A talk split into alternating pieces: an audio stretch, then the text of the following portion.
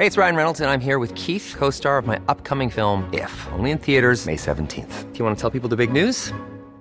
All right, I'll do. Sign up now and you'll get unlimited for $15 a month in six months of Paramount Plus Essential Plan on us. Mintmobile.com slash switch. Upfront payment of $45 equivalent to $15 per month. Unlimited over 40 gigabytes per month. Face lower speeds. Videos at 480p. Active Mint customers by 531.24 get six months of Paramount Plus Essential Plan. Auto renews after six months. Offer ends May 31st, 2024. Separate Paramount Plus registration required. Terms and conditions apply if rated PG.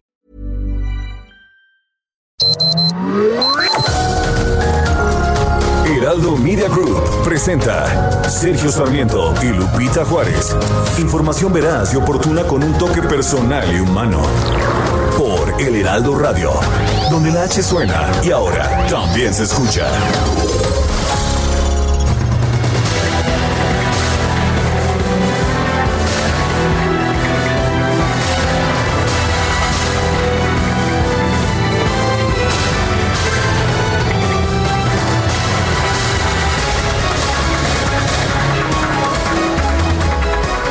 Asumo toda la responsabilidad por todo lo que el gobierno ha hecho. Estas son palabras del primer ministro del Reino Unido, Boris Johnson, después de que se registró una cifra acumulada de 100.062 muertes en su país desde el surgimiento del COVID-19. Dice que el gobierno ha hecho todo lo que ha estado a su alcance y envió sus condolencias a quienes han perdido a sus seres queridos. Es difícil calcular el dolor contenido en esta sombría estadística. Padres, madres, hermanos, hermanas y muchos abuelos que se han ido. Eso es lo que dijo en una conferencia televisada desde sus oficinas en el número 10 de Downing Street. El Reino Unido es el primer país de Europa en superar las 100.000 muertes. Es el quinto, el quinto país a nivel mundial después de Estados Unidos, Brasil, India y México.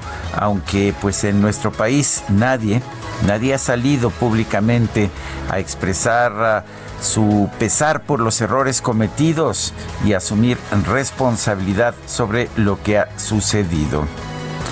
Son las 7 de la mañana con un minuto, 7 con 1. Hoy es jueves, jueves 28 de enero del 2021. Yo soy Sergio Sarmiento. Quiero darle a usted la más cordial bienvenida a El Heraldo Radio. Lo invito a quedarse con nosotros.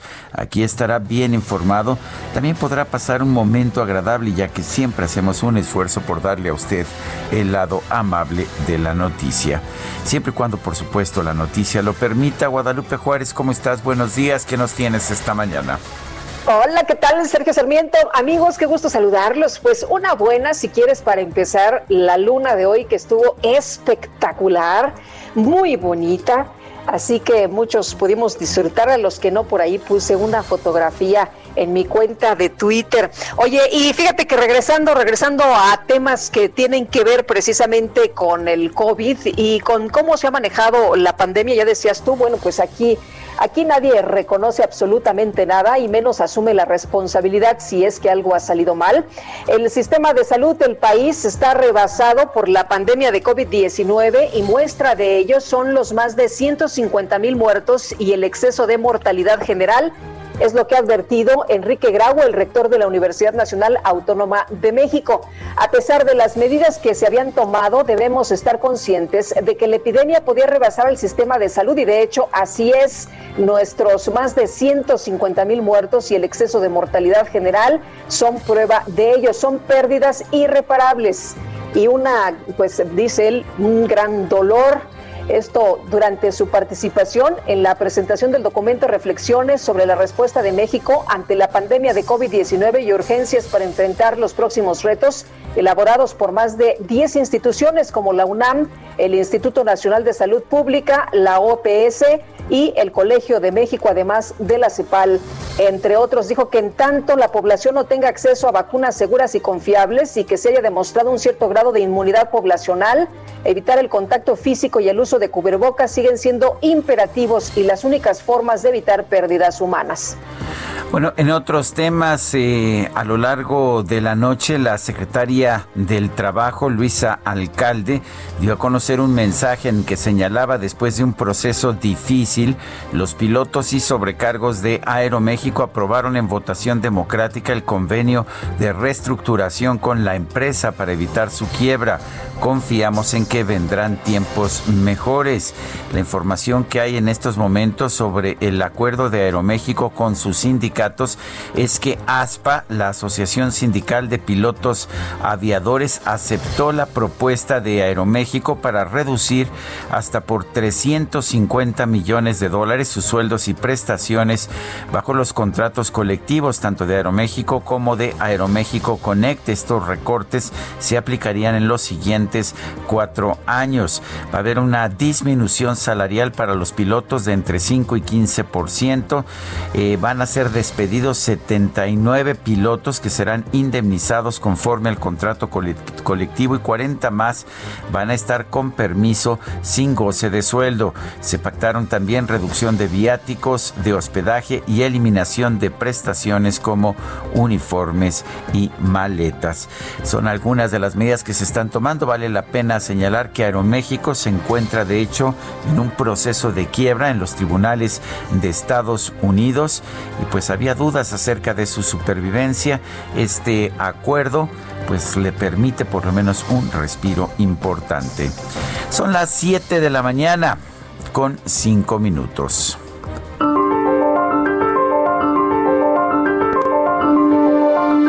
Vámonos a la frase del día. Una muerte es una tragedia, un millón, una estadística. Joseph Stalin.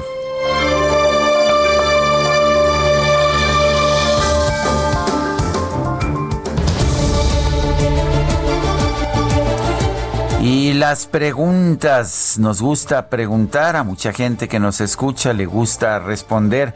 Ayer pregunté temprano en la mañana qué vacuna se aplicaría a usted. La de Pfizer nos dijo 81.5%, la Sputnik V 6.8%, ninguna 11.7%. Hemos recibido o recibimos 7.125 votos en esta pregunta. Y hoy temprano en la mañana hice ya la siguiente pregunta. Esto en mi cuenta personal de Twitter, arroba Sergio Sarmiento. El primer ministro británico Boris Johnson ha ofrecido una disculpa por los errores cometidos en la lucha contra la pandemia. Debería ser lo mismo el gobierno de México. Nos dice que sí el 93.2%, que no el 2.2%. ¿Cuáles errores? 4.6%. Hemos recibido en 36 minutos 1.371 votos. Las destacadas del Heraldo de México. Puede que no te haga falta nada, aparentemente nada. Hawaii de vacaciones.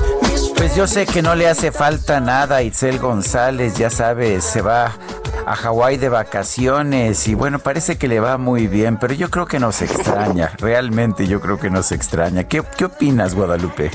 Yo digo que sí, ¿eh? Yo digo que sí, y además ahorita está muy difícil la viajada, así que es mejor quedarse con nosotros. Itzel González, ¿qué tal? Muy buenos días, adelante con las destacadas. Oye, es cierto lo que se rumora, lo que se dice, que no tiene nada que ver con la quincena, sino con tu cumpleaños.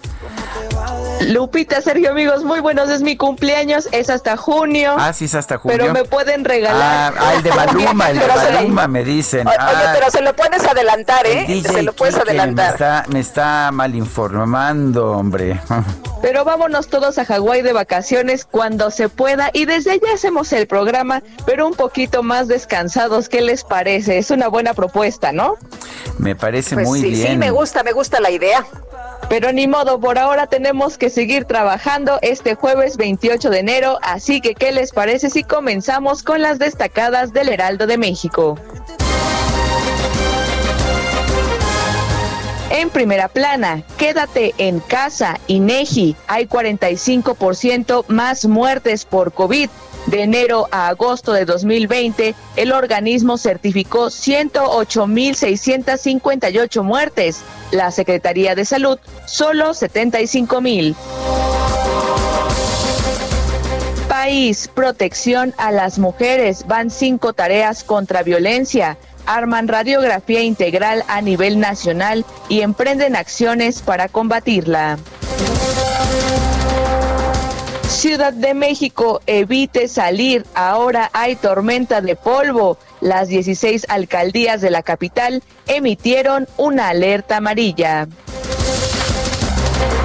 Estados, pandemia, COVID mata al día a dos policías. Contraen el virus 4.828 uniformados en el país. De ellos, 702 perdieron la vida. Reino Unido, ordenan cuarentena en hoteles. El gobierno de Johnson declaró ilegal salir del país por ocio. España reporta escasez de vacuna.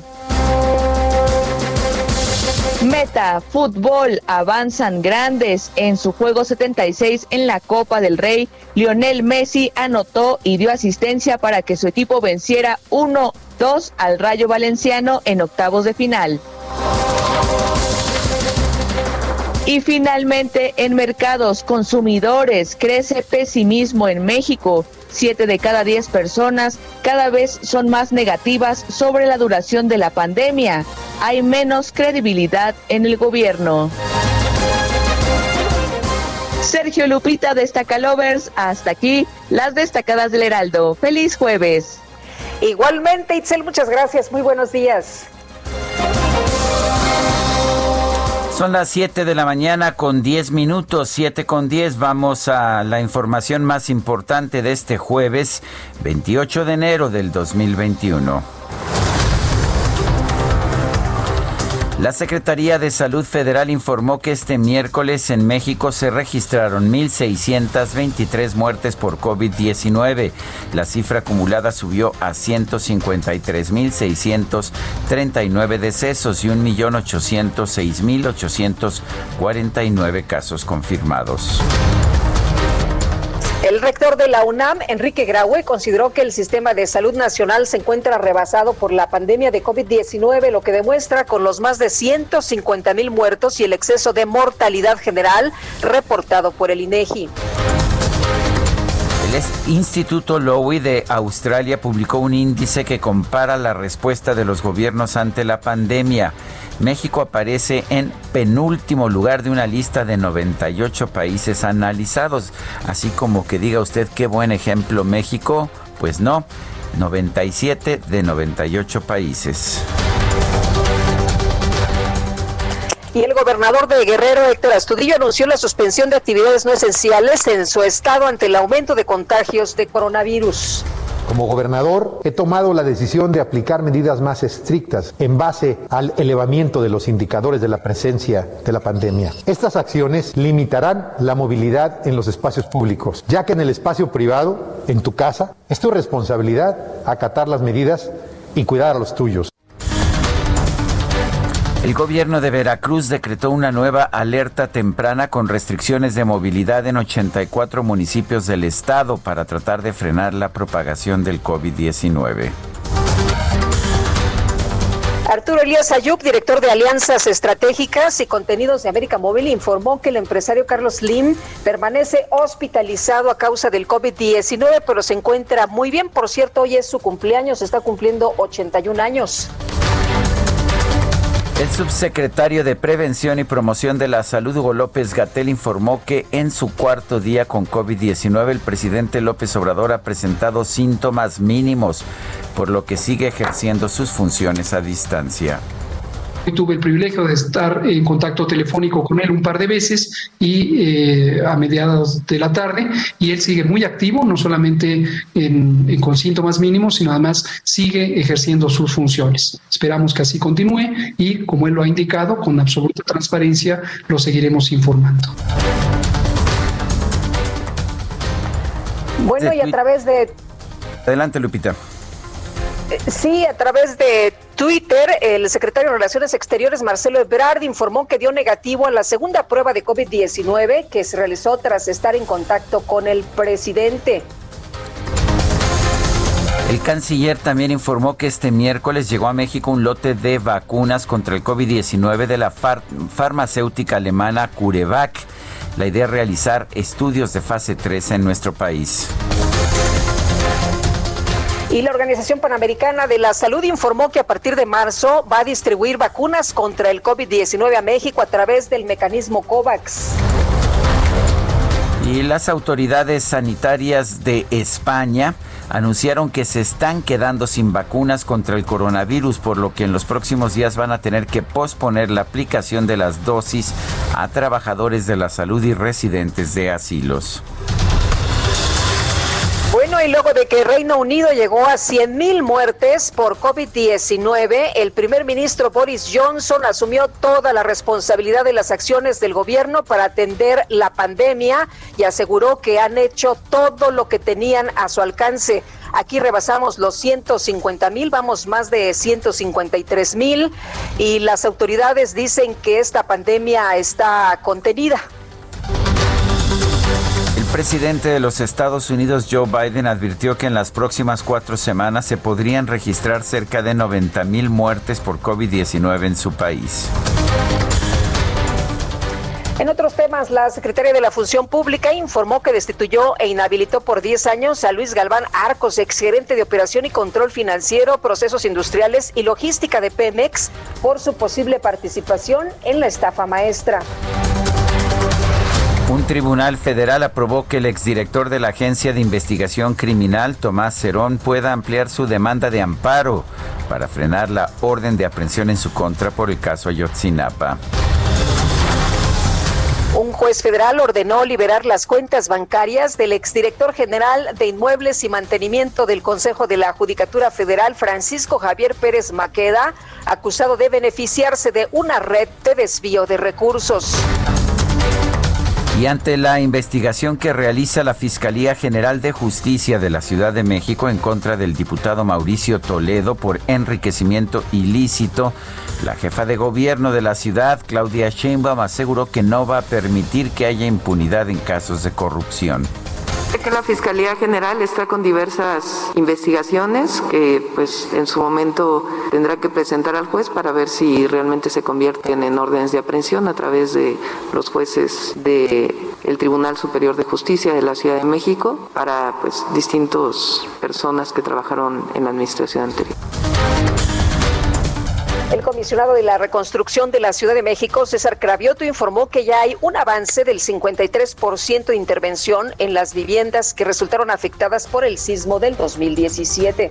El 53% ya está intervenido, el 30% está por iniciar su intervención y el 17% está por definir qué intervención tendrá.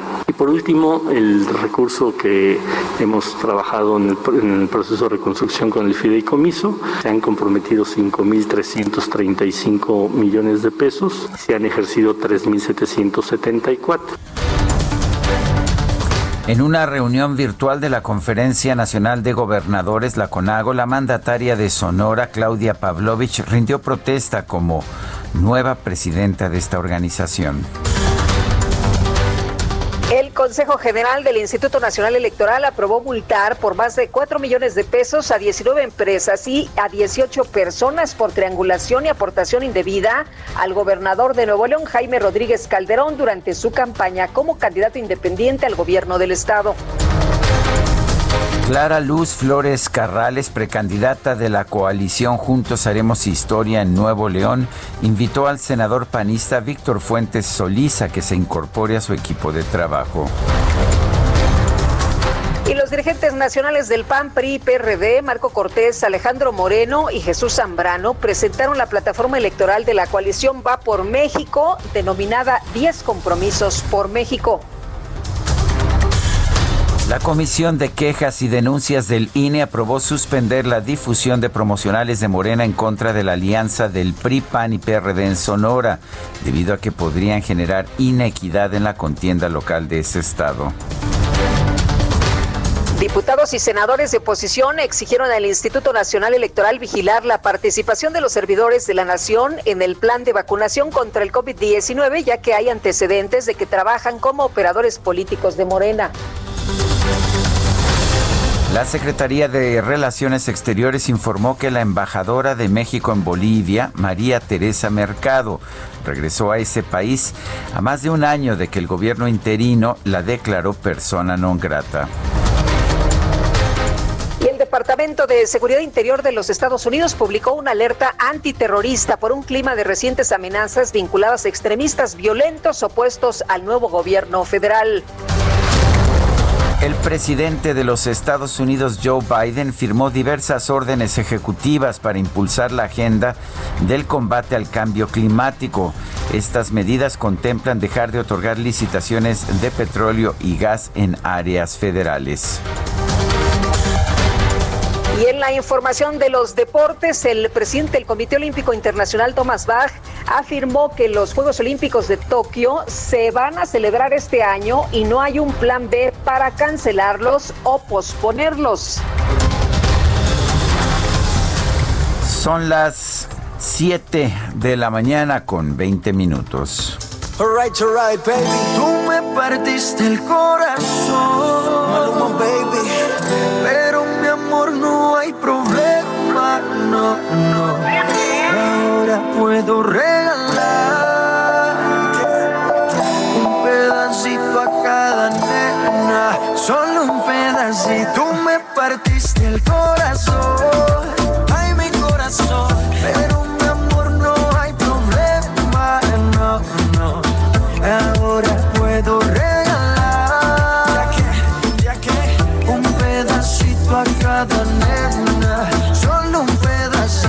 Ya no venga más Pues solo un pedacito es lo que nos canta Maluma, su nombre real Juan Luis Londoño Arias. Él nació en Medellín, Colombia, el 28 de enero de 1994.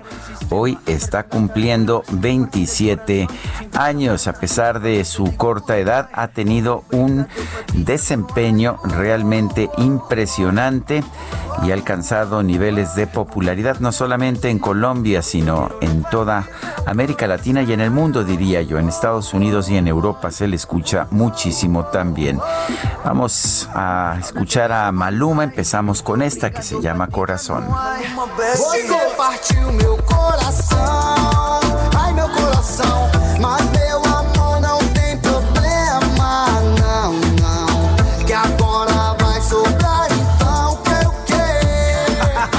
las 7 de la mañana, 7 de la mañana con 21 minutos. Tenemos información importante que surge del Instituto Nacional de Geografía y Estadística esta mañana.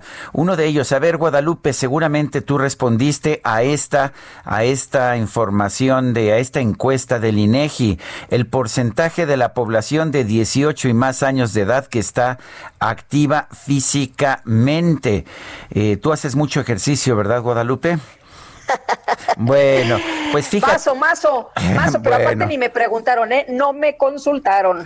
Pues fíjate que el resultado para el 2020 es de 38.9%. Lo preocupante es que ha venido bajando de 45.4% en el 2004, ha venido bajando hasta el 38.9% en el 2020. Cada vez más sedentarios somos los mexicanos. También importante la balanza comercial para todo el 2020.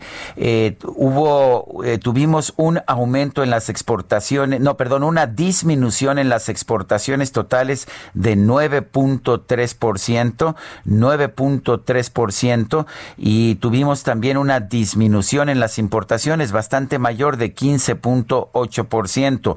Esto significó un superávit, algo que no teníamos, de hecho, desde los tiempos de eh, de la gran crisis del 2010 tuvimos un superávit comercial de 34 mil 476.4 millones de dólares. Por otra parte, da también a conocer el INEGI el indicador trimestral de la actividad económica estatal y bueno, pues resulta que en el tercer trimestre del 2020 hubo caídas espectaculares. Por ejemplo, Quintana Roo tuvo una caída de 28.9% en su actividad económica en comparación con el mismo trimestre del 2019. Baja California Sur sufrió un desplome de 24.8%. Adelante, Lupita. Tenemos información desde Iztapalapa para el mundo. Augusto Atempa, ¿qué tal? Ya no está Augusto. Bueno, rápidamente, información de último momento. Vacuna de AstraZeneca solo está recomendada para personas menores de 65 años. Hay que tomar nota. La vacuna de AstraZeneca solo recomendada para personas menores de 65 años es lo que dan a conocer expertos alemanes. Son las 7 de la mañana con 24 minutos. Le recuerdo nuestro número para que nos mande usted mensajes de WhatsApp. Pueden ser de texto, pueden ser de audio. 55 20 10 96 47. Y Lupita, pues tú puedes quedarte ahí en el sedentarismo. Yo voy a bailar con Maluma. Nos escuchamos en momento Lo cual me parece muy bien. Pero mi amor no hay problema, no, no. Ahora puedo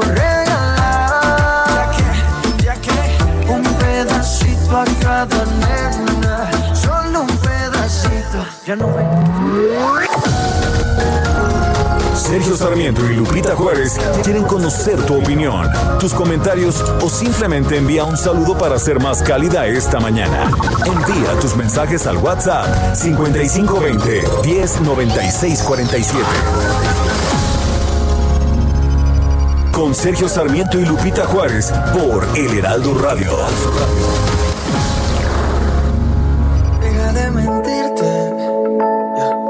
Foto que subiste con él diciendo que era tu cielo. Bebé, yo te conozco también, sé que fue para darme celos. No te diré quién, pero llorando por mí te vieron. Por mí te vieron.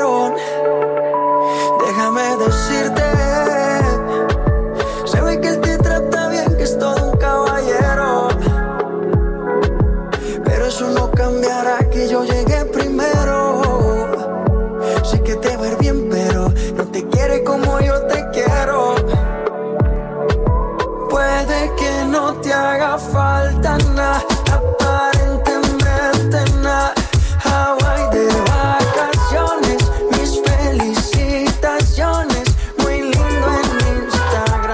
Que no te haga falta nada, aparentemente nada. Hawái de vacaciones, mis felicitaciones. Es Maluma y esta es una de pues de las canciones que mayor éxito obtuvieron el año pasado. Eh, estamos escuchando a Maluma que hoy cumple 27 años y a mí sí me gustan sus letras, Guadalupe Juárez, ¿qué te puedo decir? No, hombre, es, pues está muy bien, mi querido Sergio. Aquí hay música de todo y para todos los gustos. Bueno. Pero esta canción es así como de ardidos, ¿no? Ah, pues claro, pues es que como a ti nunca, a ti nunca te han dejado. Qué ardilla, qué Es que tú no eres de la época del Instagram, tú querías a Neil Diamond que cumplió 80 años. Este. Bueno, esta es, ya sabes, ella pone sus fotos de Instagram, pero no para, para el chavo con el que está, que es pues todo un caballero, sino para Maluma que está ahí. Sí, este, seguro. seguro, está muy, para darle muy celos a por allá de vacaciones en Hawái con el otro chico. Pero bueno, en fin, vámonos con la, los comentarios, los mensajes de nuestros amigos del auditorio. Buenos días, felicidades por su programa. Escucho su noticiario todas las mañanas. Me da mucha preocupación que se habla de vacunas para COVID y los niños recién nacidos no se pueden ni vacunar por falta de las mismas. Fíjate nada más este problemón. Si es cierto que pues poco hemos mencionado, tengo un nieto de un mes y no hay vacunas, lo cual me genera mucha preocupación. Soy médico jubilado y sé lo que esto implica. Agradecería nos ayudaran para ver qué podemos hacer. Muchas gracias, Sergio Lupita, que Dios los bendiga. Bueno, dice otra persona, Sergio Lupita, ya casi por terminar el mes y las vacunas. Bien, gracias. Siento que hay una desorganización increíble, dice un dicho zapatero a tus zapatos. ¿Qué tiene que estar haciendo el ejército en esto? En fin, excelente día para ustedes y todo el equipo de trabajo. Saludos afectuosos desde Tequisquiapan. Soy Patricia. Y tiene razón Patricia, no estamos en la discusión de que la vacuna y cuál vacuna y no sé qué, pero ni hay vacunas. Oye, Amy a Sergio y Lupita, seguir negando los errores del gobierno es seguir promoviendo la muerte de miles de paisanos por COVID o por hambre, pero ¿Cómo podemos obligarlos al cambio con el resto de las instituciones vendidas o arrastradas? Saludos cariñosos, es lo que nos dice. El grupo parlamentario de Morena en el Senado presentó su agenda legislativa. Tiene 50 temas prioritarios que van a impulsar en el próximo periodo ordinario de sesiones, el cual arranca este próximo primero de febrero. Misael Zavala, adelante con tu información. Sergio Lupita, buenos días. Efectivamente, a unos días del arranque del periodo ordinario de sesiones, en el Senado se estima una carga legislativa de al menos 50 temas prioritarios para las bancadas. De acuerdo con un documento que presentó el presidente de la Junta de Coordinación Política, Ricardo Monreal, los temas a desahogar a partir del primero de febrero se encuentra eh, pues la regulación de la subcontratación, que es un tema importante, este tema eh, conocido como el outsourcing, eh, pues eh, Morena quiere acabar con esta práctica ilegal. También eh, buscan relanzar una iniciativa para reducir el financiamiento público para los partidos políticos. Ahora eh, están utilizando los senadores morenistas el argumento de que ese recurso deba ser destinado a la compra de vacunas y también a la atención a la pandemia de COVID-19. Entre otros temas, también está la ley secundaria sobre sistema integral de justicia, una reforma a la ley del Banco de México que ha sido muy cuestionada por el sector financiero y los banqueros y también una eh, pues reforma a la ley de la Fiscalía General de la República, es decir, una nueva ley eh, orgánica para esta fiscalía y la ley de remuneración de servidores públicos, eh, también la ley de subcontratación de la reforma educativa, perdón, la ley secundaria de la reforma educativa y una ley de educación superior. Esta agenda que presentó Monreal consiste en 28 temas en el Senado con nivel de importancia para su atención, que han sido presentados por diversos senadores, incluso de otras bancadas, no solamente de Morena. También eh, está integrada esta agenda por 22 asuntos recibidos en el Senado por parte de la Cámara de Diputados, es decir, en total son 50 temas prioritarios que deberá desahogar eh, la Cámara de Senadores a partir de este lunes primero de febrero. Sergio Lupita, esta es la información. Bueno, Misael, gracias por el reporte. Gracias, buenos días. Buenos días. Sí, Olga Sánchez Cordero, la secretaria de Gobernación, hizo un llamado al Senado para incluir a los familiares de las víctimas en las discusiones de las reformas a la ley orgánica de la Fiscalía General de la República y de la Ley General en materia de desaparición forzada de personas. Y de esto nos platica París Salazar. Hola, París. Buenos días, Lupita, Sergio y es que en la sesión extraordinaria del Sistema Nacional de Búsqueda, la secretaria de Gobernación, Olga Sánchez Cordero, hizo un llamado al Senado de la República para que se incluyan los familiares de las víctimas en las discusiones de las reformas a la ley de la Fiscalía General de la República y a la ley general en materia de desaparición forzada. Y es que señaló que en cualquier modificación en materia de desaparición de personas se debe tener las voces de las familias de las víctimas, de organizaciones de la sociedad civil y los organismos internacionales. Dijo que se exhortará al Senado para garantizar el derecho de las familias de las víctimas a participar en un proceso parlamentario abierto. Escuchemos a la secretaria de Gobernación, Olga Sánchez Cordero. Que hoy particularmente nos convoca una situación que nos ocupa y en la que nos gustaría participar de forma activa. La discusión de aprobación de una iniciativa de reforma a la ley orgánica de la Fiscalía General de la República y otras disposiciones como la ley general en materia de desaparición. Es las desapariciones en México, el 54% de las desapariciones de personas se concentran en cinco entidades, en Jalisco, Guanajuato, Sonora, Tamaulipas y Ciudad de México. Hasta noviembre del año pasado en México había 79.506 denuncias de personas desaparecidas en el país. Sánchez Cordero dijo que se debe generar una ruta para incluir a las familias en un foro de discusión abierto para estos temas. Escuchemos a la secretaria Sánchez Cordero. Así que, en consecuencia, es necesario generar una ruta escuchando a las familias, a las organizaciones de la sociedad civil y a los organismos internacionales para crear un foro de discusión abierto cuyo fin sea proteger los derechos de las personas desaparecidas y de sus familias. Es nuestra obligación como Estado mexicano continuar con las tareas de búsqueda para restaurar en la medida de lo posible el orden previo a la desaparición de personas. solicitó a los legisladores que no realicen ninguna reforma que pueda afectar de manera negativa el funcionamiento de los mecanismos existentes para la búsqueda de personas desaparecidas en el país. Sánchez Cordero adelantó que el día de mañana en la conferencia matutina se presentaron informes sobre las desapariciones de personas y las fosas clandestinas en el país. Esa es la información. Sergio Lupita. Gracias, Faris. Buenos días. La Organización de las Naciones Unidas hizo un llamado a México sobre la nueva ley de la Fiscalía General de la República. Advierten que su aprobación sería un retroceso. Iván Saldaña, adelante con la información. Buenos días, Sergio Lupita, amigos del auditorio. Efectivamente, la, fue a través del Comité contra la Desaparición Forzada de la Organización de las Naciones Unidas que llamó al Estado mexicano, y lo cito textualmente, a reconsiderar de forma urgente el proyecto legislativo sobre la nueva ley de la Fiscalía General de la República que está en puerta de ser discutida en el Senado de la República en este próximo mes de febrero, pues advierten que su aprobación sería un retroceso para México. Textualmente dice, implicaría un claro retroceso, particularmente por lo que se refiere a la búsqueda de personas desaparecidas y a la investigación de su desaparición, así como para el cumplimiento por el Estado por parte de sus obligaciones convencionales. Señaló esto a través de de un pronunciamiento que se envió a la Secretaría de Gobernación y también se remitió al Congreso de la Unión.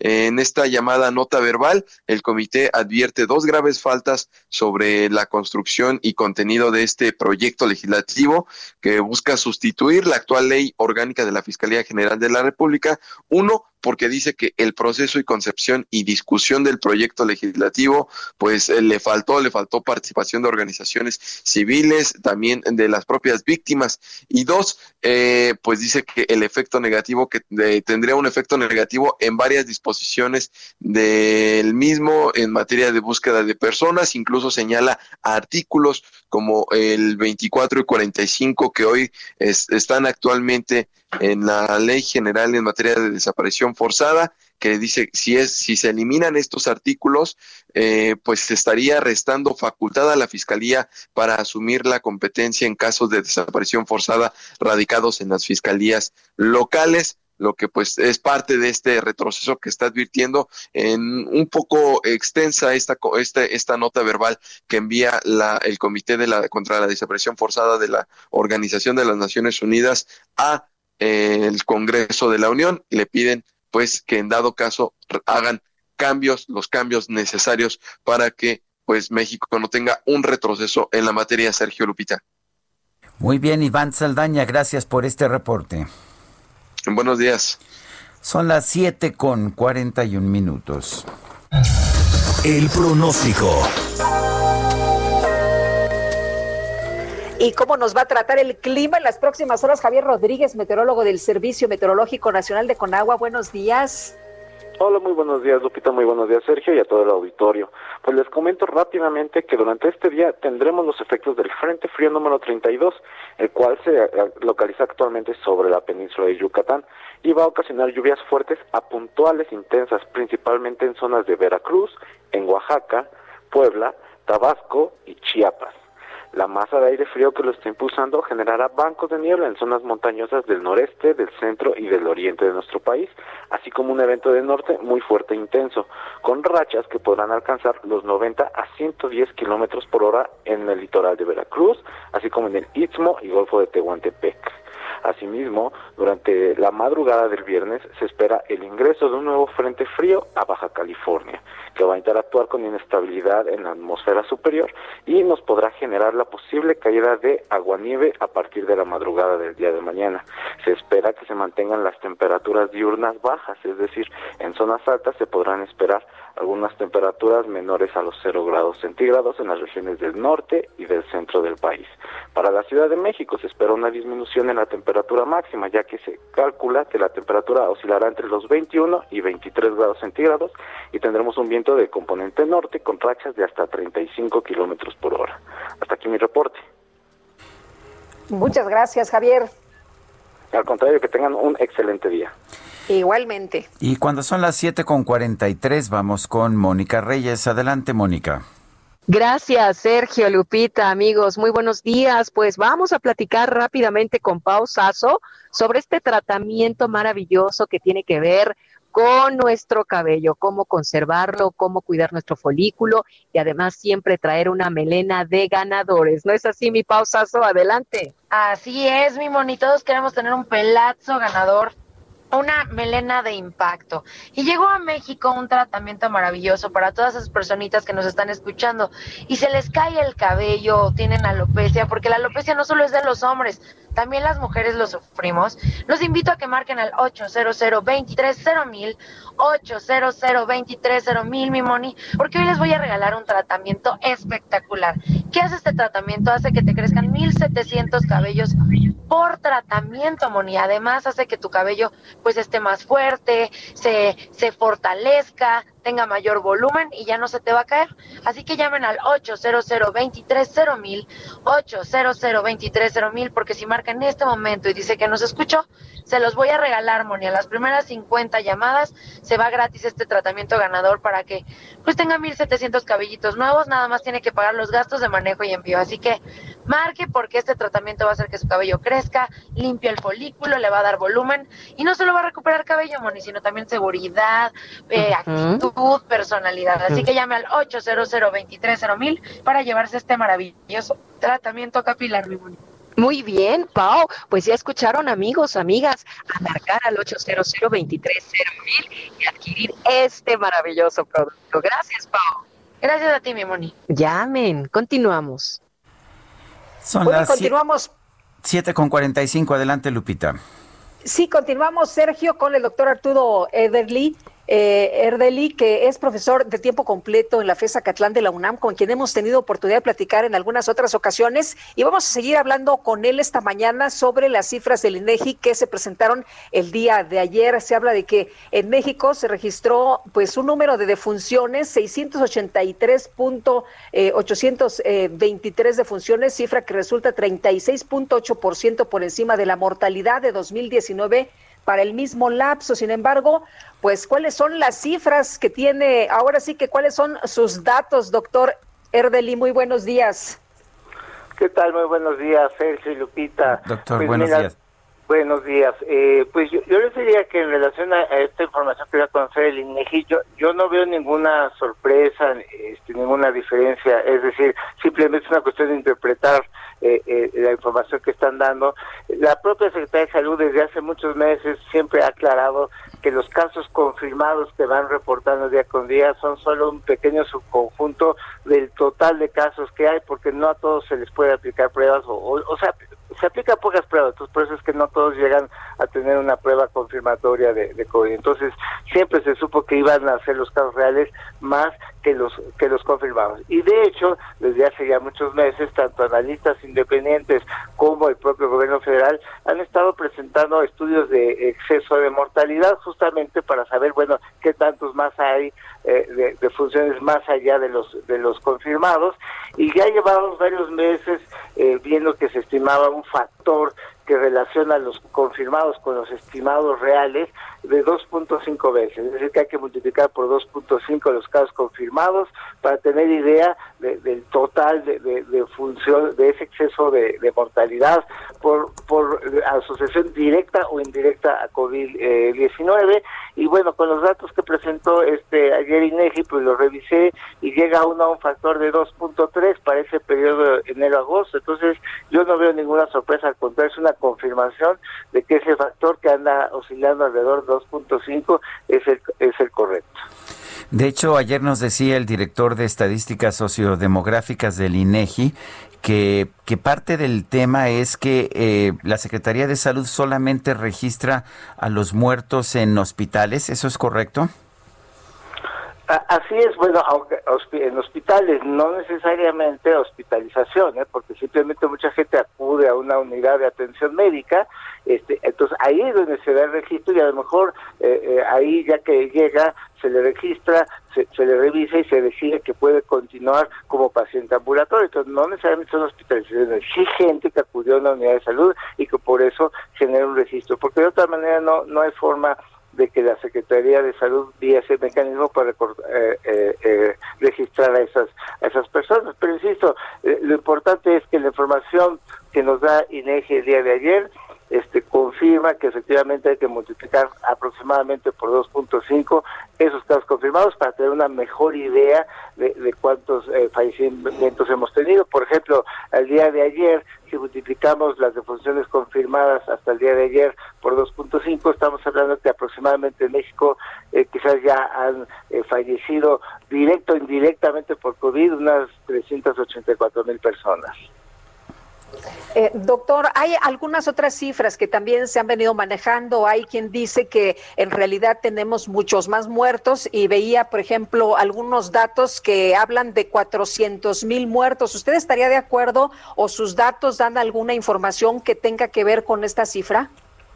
Sí, de hecho yo hice algunas proyecciones usando otros modelos, usando tendencias y efectivamente llego como a 400 mil, entonces por eso es que 384 mil, digo, son estimaciones, pero más o menos por ahí anda eh, la cifra de fallecimientos. Ahora yo te diría, bueno, sí, esos, esos eh, 400 eh, mil fallecimientos que parece que ya acumulamos, pues representan eh, un daño irreparable, pero eh, eh, la cuestión es lo que falta y lo que viene. Si tenemos una tendencia de, crecimiento de contagios todavía, que de no haber un cambio radical de estrategia eh, en el primer semestre de 2021 podría convertirse en más de 600 mil.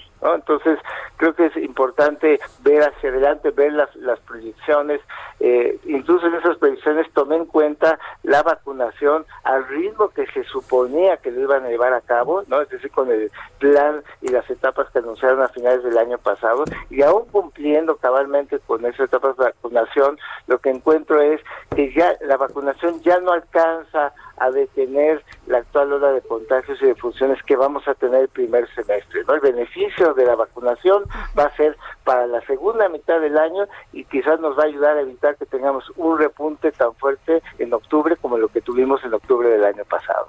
Pero lo que usted está señalando, doctor Erdely, Erdely, es que fundamentalmente este año va a ser tan malo o quizás peor que el 2020. Así es, porque si yo te hablo de que más o menos en, muertes reales podemos cruzar las 600 mil, ahora eso lo dividimos entre 2.5, o sea, vamos a llegar a, quizás a tener eh, algo así como 240 mil defunciones confirmadas, ¿no? si recuerdas, pues el año pasado, el, 2020, lo cerramos con poco más de 120 mil, 125 mil, entonces sí, efectivamente va a ser otro año, pues digamos igual de malo en cuanto a defunciones, ¿no? Pérdida de vidas, que es el costo más alto de una epidemia. Doctor, hablaba usted de hacer un alto en el camino y de que se cambie la estrategia, eh, pues por los resultados que tenemos. Sin embargo, lo que vemos de las autoridades es lo mismo de siempre, señalar que está contenida, que tenemos menos casos. Eh, no son buenas noticias. No son buenas noticias, pero aún así, pues yo albergo la esperanza de que en esta coyuntura eh, que el presidente tiene la infección, pues eso le daría una oportunidad para, una vez que se recupere y, retome sus actividades eh, públicas, pues dar un mensaje diferente, no se, no se vería mal, eh, no se le tomaría mal, creo que no le afectaría políticamente, que eso le preocupa mucho, este, no le afectaría políticamente dar un mensaje diferente, es un presidente que todavía tiene mucha popularidad, que mucha gente lo sigue, y si ahora, ahora él dijera y cambiara su actitud y dijera, no, hay que usar cubrebocas y diera una señal, aunque no sea obligatorio, pero que que él diera un mensaje muy distinto, aprovechar esto que le sucedió y dar un mensaje de que hay que usar cubrebocas, eso podría ayudar bastante porque ahorita es nuestra principal herramienta de defensa durante el primer eh, semestre de 2021.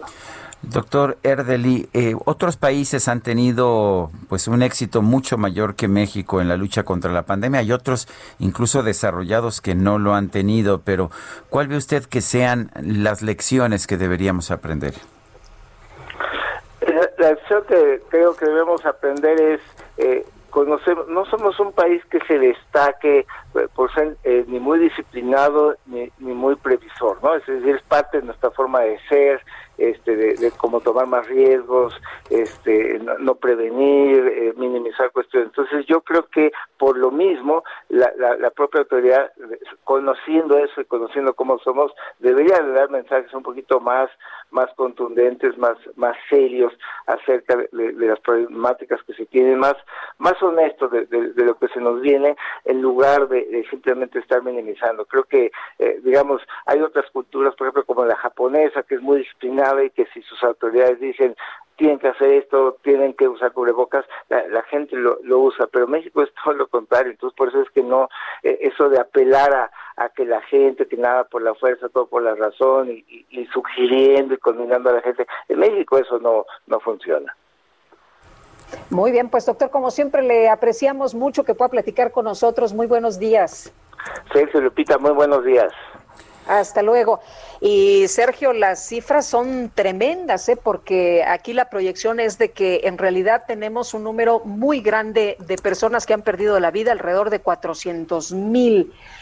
Ay, eh, bueno, el doctor Arturo Erdeli, profesor de tiempo completo de la FES Acatlán de la UNAM. Y estamos solicitando tres donadores de sangre para Carlos Favila, internado en el Hospital Regional de Liste de la Bandera en Tultitlán. Cualquier tipo de sangre, la cama es 509, quinto piso. Si usted pudiera, se lo vamos a agradecer muchísimo. Esto lo puede hacer de 7 a 11 de la mañana. Está muy grave mi ex compañero de la Carlos Septién García, así que pues le apreciaría mucho que usted pudiera ayudar tres donadores de sangre, cualquier tipo, para Carlos Favila, internado en el Hospital Regional del Liste de la Bandera Tultitlán. Vamos a una pausa. No te haga falta nada,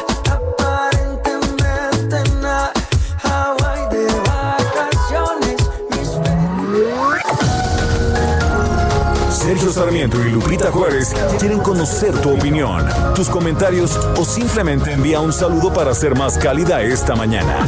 Envía tus mensajes al WhatsApp 5520 109647.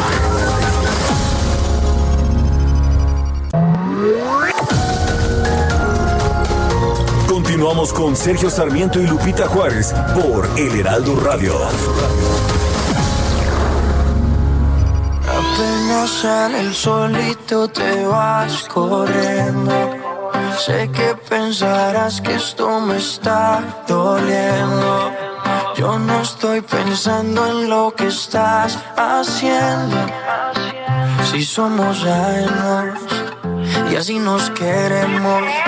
Si conmigo te quedas o con otro tú te vas no me importa un carajo porque sé que volverás.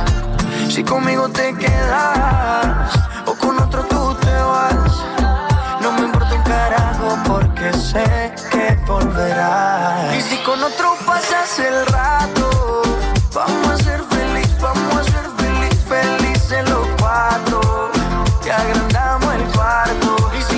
pues agrandamos el cuarto, Lupita, digo, pues. Felices los cuatro. Vamos a ser felices los cuatro, digo, pues, pues sí. No, hay que regatear la felicidad. No, sin duda que no. Bueno, aquí estamos todos bailando. Está muy de moda, Maluma.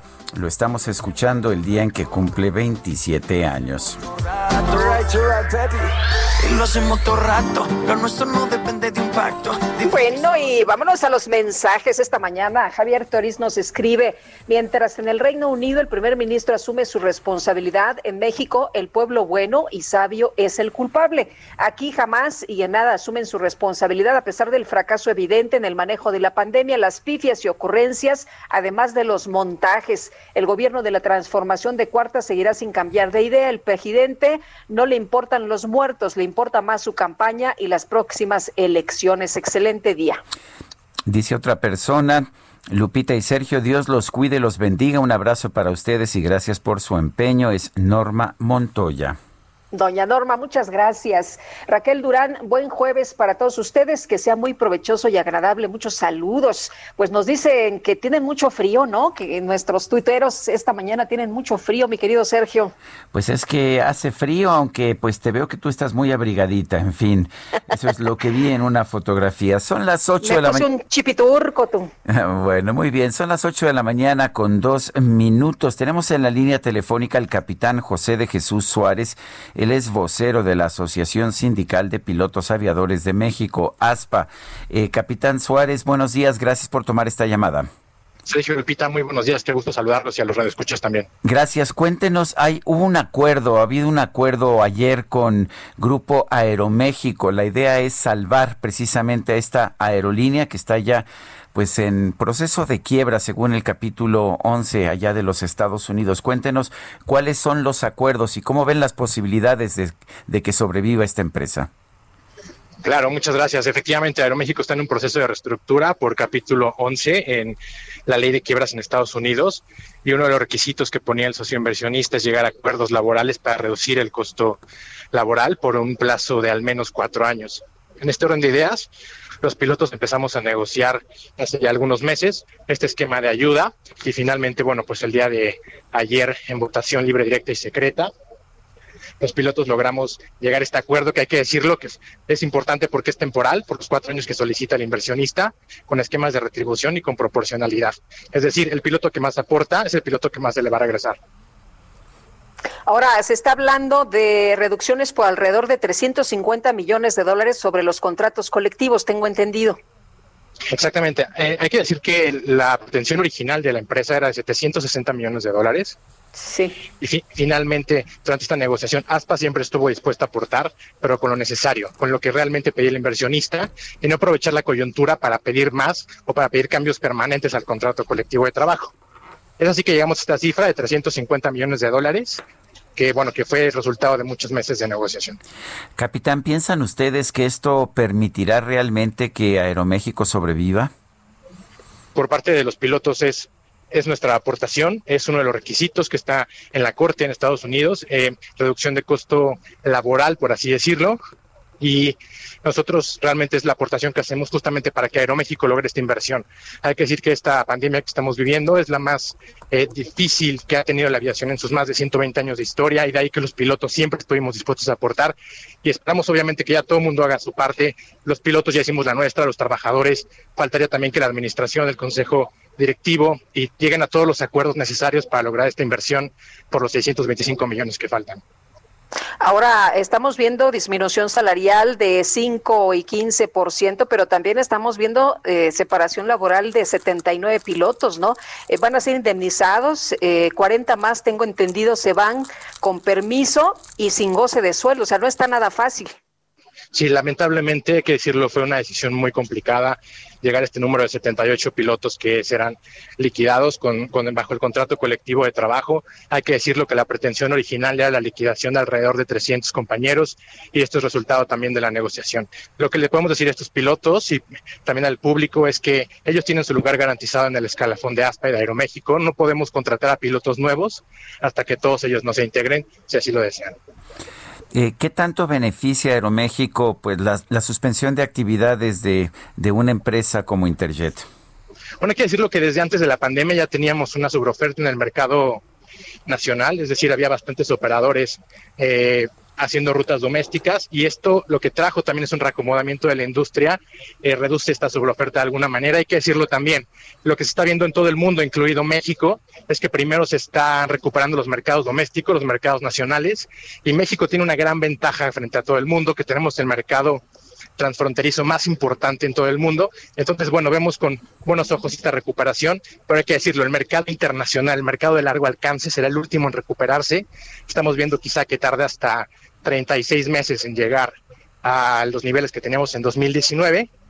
Y esto es justamente es el modelo que tiene Grupo Aeroméxico. Es, es una aerolínea que depende mucho del mercado internacional. Tenemos que estar pendientes cómo se comportan ahora las fronteras con esta, digamos, segunda ola y bueno, es lo que hay que estar cuidando. Con estos recortes, capitán, ¿cómo va a operar la aerolínea? En, cuanto a los recortes, bueno, salariales, continuamos hacia adelante los pilotos con el mismo profesionalismo de siempre, que la gente lo sepa, los pilotos estamos asistiendo regularmente a los vuelos, al igual que todos los tripulantes.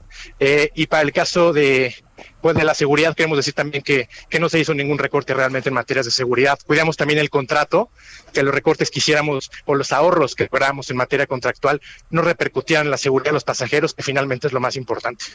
Eh, capitán, ¿cómo, ¿cómo están los vuelos de Aeroméxico en este momento en comparación con lo que había antes de la pandemia? ¿Hay alguna comparación? ¿Qué tanto han caído? En este momento podríamos quizá estar hablando de una caída del 70 aproximadamente por ciento, sobre todo el mercado internacional. El mercado doméstico está siendo atendido quizá en un 85-90% a lo que teníamos en 2019, por poner un punto de comparación. Sin embargo, hay que decirlo que prácticamente todas las líneas aéreas nacionales hoy en día están operando en pérdida. Es decir, vemos boletos de avión más baratos, pero esto justamente es para poder aumentar la capacidad o la, ocupación del vuelo. No quiere decir realmente que el vuelo sea rentable. Eh, capitán, ¿cómo afecta el cierre eh, a, las aerolíneas en esta nueva situación de la pandemia? Hemos estado viendo que eh, distintos países de Europa, distintos países del mundo, pues están poniendo justamente estas nuevas restricciones. ¿Esto viene todavía a afectar mucho más a las líneas aéreas? Por supuesto, por supuesto, y más a una línea aérea como Aeroméxico, que su modelo es que a través del Aeropuerto Internacional de la Ciudad de México, pues digamos, se distribuye a sus pasajeros por todo el mundo, ¿no? Entonces, el, cierre de fronteras ha sido lo que más la, ha afectado, y esto a diferencia quizá de líneas aéreas de bajo costo, que tienen un modelo de punto a punto, es decir, quizá un vuelo de Cancún a Puebla sin pasar por la Ciudad de México, al contrario del Grupo Aeroméxico. Entonces, el Grupo Aeroméxico, en cuanto a cierre de fronteras, ha sido la aerolínea que ha tenido más afectaciones. Bueno, pues yo quiero agradecerle, capitán José de Jesús Suárez, vocero de la Asociación Sindical de Pilotos Aviadores de México, ASPA, el haber conversado con nosotros. Qué gusto saludarlos, eh, Sergio Lupita. Gracias. Que tengan un buen día. Igualmente, capitán, buenos días. Bueno, pues ojalá que sobreviva Aeroméxico. Es una... A ver, ya no tenemos aerolíneas bandera, por así decirlo, pero es de alguna forma la aerolínea que durante más tiempo ha representado a nuestro país, sobre todo después de eh, la salida del mercado de mexicana de aviación. Son las 8 de la mañana con 9 minutos.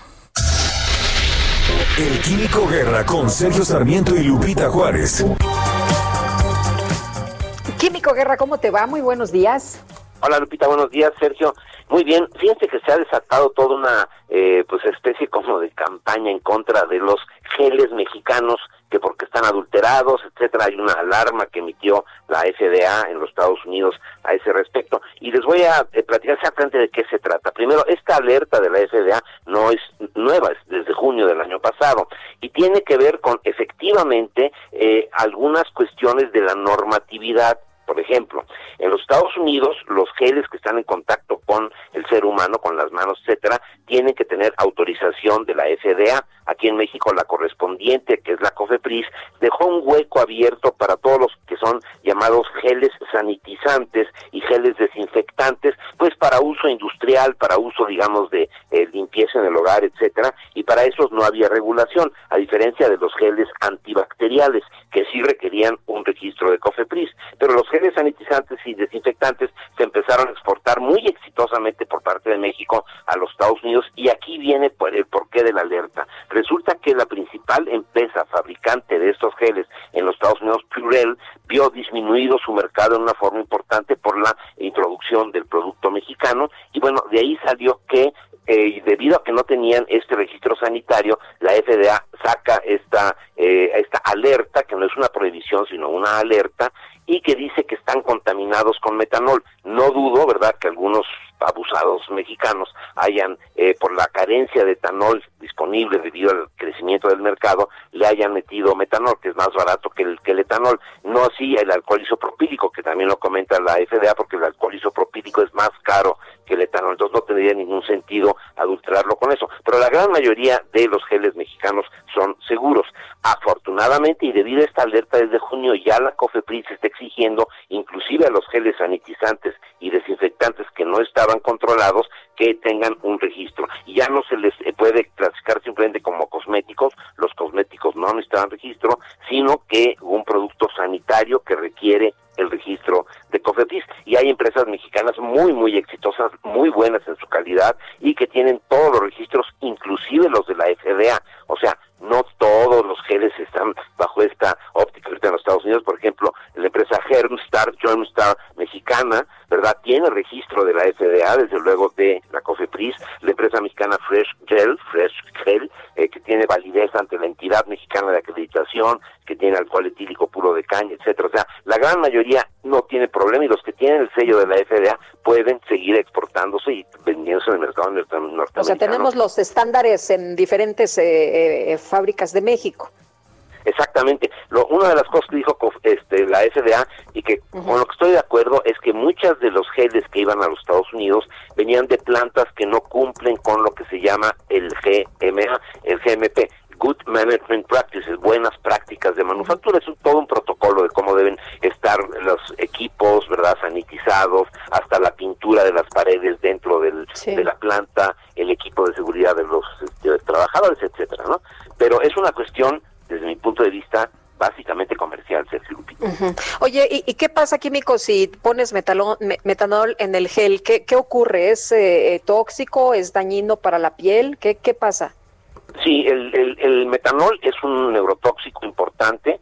Eh, cuando ha habido adulteraciones, por ejemplo, de bebidas alcohólicas con metanol, pues hemos oído esto, donde el metanol causa ceguera y última, eh, si la concentración es alta, la muerte. En cuestión de geles, eso es muy relativo. Sí se absorbe por la piel, tienen que ser cantidades muy fuertes, pero eh, definitivamente no debe estar. Es un contaminante, ¿no?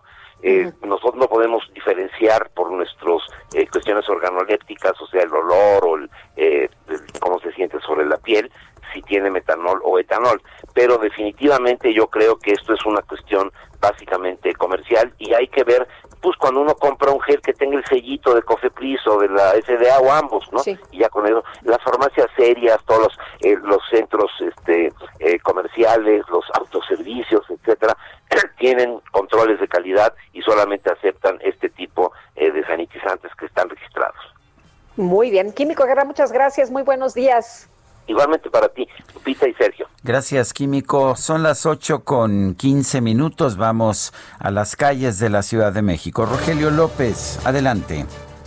Gracias, Sergio. Lupita, muy buenos días. Y bueno, pues te comento que vaya eh, complicación que existe en la autopista México-Toluca, esto a la altura del kilómetro 15, debido a que una persona ha sido arrollada y desgraciadamente se oye muy fuerte, su cuerpo ha quedado desmembrado por varios eh, metros sobre lo que es la cinta asfáltica.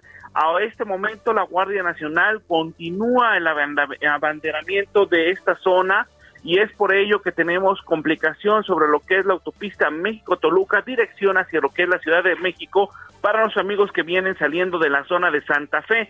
También es importante comentarte que, bueno, pues este cuerpo está desde alrededor de las 5 de la madrugada y no han venido los peritos o los servicios periciales a recoger este cuerpo. Es por ello que, bueno, pues continúa esta situación y, bueno, pues esta, e, esta manera en la cual ha quedado el cuerpo, pues complica aún más las labores de los servicios periciales en cuanto lleguen y va a tardar también bastantes horas. Sergio Lupita, esto es lo que pasa en estos momentos. Gracias por la información, Rogelio. Muy buenos días. Buenos días. Oye, y nos gustaría que fueran más eficientes en algunos servicios, ¿no?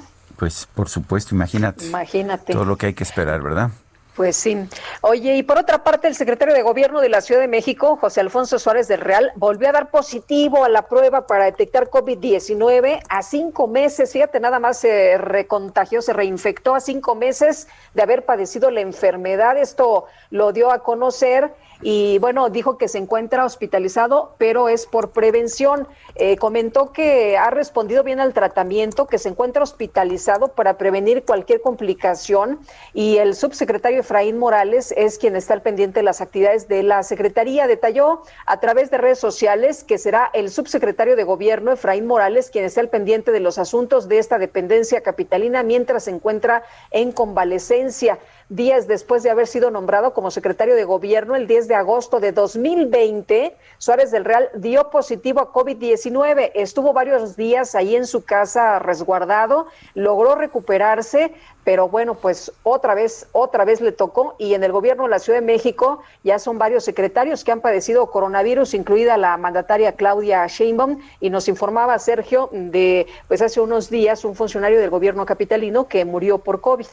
Efectivamente, el subsecretario de Gobierno. Son las 8 de la mañana con 17 minutos. La UNAM recomendó que ante el incremento de casos de COVID-19 en el país, eh, debe promoverse el uso de cubrebocas por las instituciones de salud. El doctor Samuel Ponce de León Rosales es coordinador de la Comisión Universitaria para la Atención de la Emergencia del Coronavirus, esto ya en la Universidad Nacional Autónoma de México. Doctor Ponce de León, ¿cómo está? Buenos días. ¿Qué tal? Buenos días, mucho gusto en saludarlos. Eh, veo que dicen ustedes que el gobierno debe promover el uso de cubrebocas, pero pues hasta hace muy poco el subsecretario de Salud decía que no había ninguna prueba científica de que el cubrebocas sirviera para evitar contagios. ¿Qué opinan ustedes? Bueno, eh, realmente pensamos que la evidencia es suficiente para hacer una recomendación muy tajante desde hace ya tiempo eh, pensamos que ante la situación eh, epidemiológica actual, en donde la tasa de transmisión es muy alta, eh, tenemos que eh, aumentar el énfasis en el uso del cubrebocas y se le ha dado promoción desde hace algún tiempo. Creemos que hoy tiene que ser mucho más enfática, incluso obligatoria en algunos recintos, básicamente los oficiales, donde se puede establecer esto. Doctor, se ha mencionado que el cubrebocas es lo, más cercano que tenemos a la vacuna, que, es lo que nos eh, puede salvar la vida en estos momentos. Eh, ¿Ustedes lo consideran así? ¿Es, ¿Es lo que nos va a salvar la vida? Bueno, eh, efectivamente es una medida muy útil para evitar el contagio, utilizado correctamente, y es lo que tenemos que hacer en lo que realmente la vacuna se puede recibir eh, desde luego los mecanismos por los que funciona son diferentes, pero igual muy efectivo mientras no nos vacunamos. Eh, eh, recuerdo un estudio en el que participó el doctor Mario Molina que señalaba que la mayor parte de los contagios de COVID son por vía aérea y por lo tanto recomendaban eh, precisamente el uso de las mascarillas, de los cubrebocas. Este fue un estudio de la Universidad de Texas AM en que participaba el doctor Mario Molina. ¿es, ¿Es este el estudio que nos hace pensar que sí sirven los cubrebocas?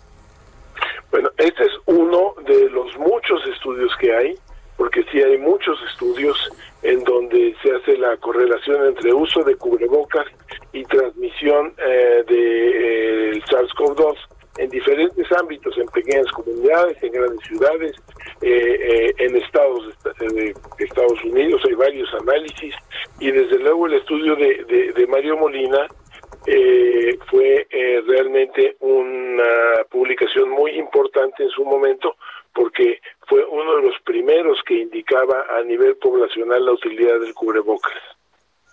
Doctor, ¿cuál es la diferencia de que promueva el cubrebocas eh, la institución o las instituciones de salud? ¿Cuál sería el impacto? Bueno, básicamente lo que queremos y lo que hemos planteado es que hay una, eh, se construye un mensaje coherente desde la más alta autoridad, no solo salud, eh, incluso desde el más alto nivel de gobernación, para que todo el mundo use su cubrebocas correctamente todo el tiempo, eh, que se promueva su uso obligatorio en todos los edificios, instalaciones, en todos los lugares cerrados, porque es lo que nos permite realmente limitar la transmisión. Eso, evitar las aglomeraciones también, guardar la distancia, es lo que nos va a permitir eh, mitigar la transmisión que hoy se mantiene en una muy alta intensidad, por lo menos en el área eh, metropolitana. Eh, estamos viendo ahorita en Estados Unidos una disminución muy importante de la transmisión, muy marcada, y esto posiblemente es consecuencia de un incremento de las últimas semanas en la utilización eh, del cubrebocas, además evidentemente de eh, eh, la campaña de vacunación que se está ampliando y el número de infectados que ya han ocurrido en ese país. Entonces lo que tenemos que buscar realmente es tener un, un gran número de personas utilizando su cubrebocas correctamente para continuar tratando de mitigar el problema. Pues doctor Samuel Ponce de León Rosales, coordinador de la Comisión Universitaria para la Atención de la Emergencia del Coronavirus de la UNAM, gracias por hablar con nosotros. Mucho gusto, muy buenos días, saludos. Bueno, Hasta pues, luego, doctor.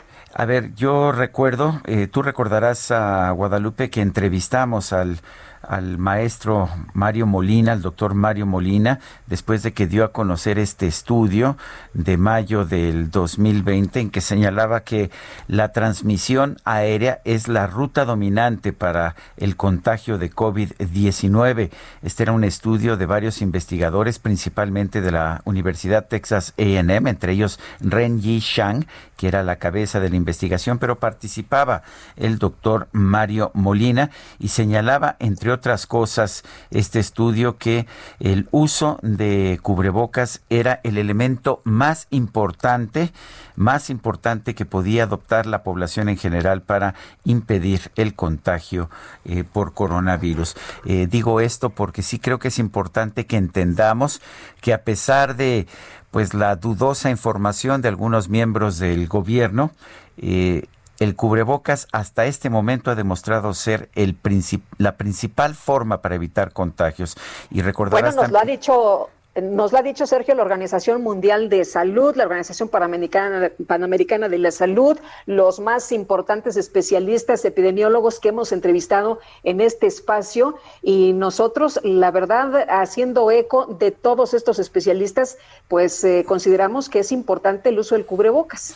De hecho, por eso yo uso mi mascarilla o cubrebocas eh, cuando estoy aquí, que en el trabajo, que es donde hay mayor riesgo de contagio, utilizo además una careta pero el cubrebocas lo uso pues cada vez que estoy, de hecho, en situaciones que pudiera haber riesgo de contagio. pues sí, sí sirve, ¿no? Sí sirve, yo me lo pongo. Son las 8 de la mañana con 24 minutos, 8 con 24, Guadalupe Juárez y Sergio Sarmiento. Estamos a sana distancia, pero si estuviéramos aquí para darnos un abrazo o por menos para acercarnos a menos de dos metros, nos pondríamos el cubrebocas. Regresamos en un momento más. Vamos a ser feliz, vamos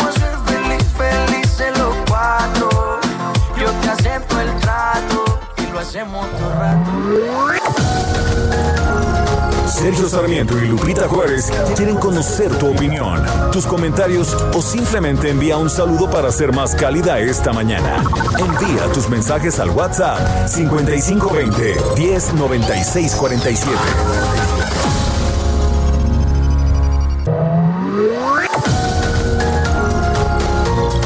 Continuamos con Sergio Sarmiento y Lupita Juárez por El Heraldo Radio.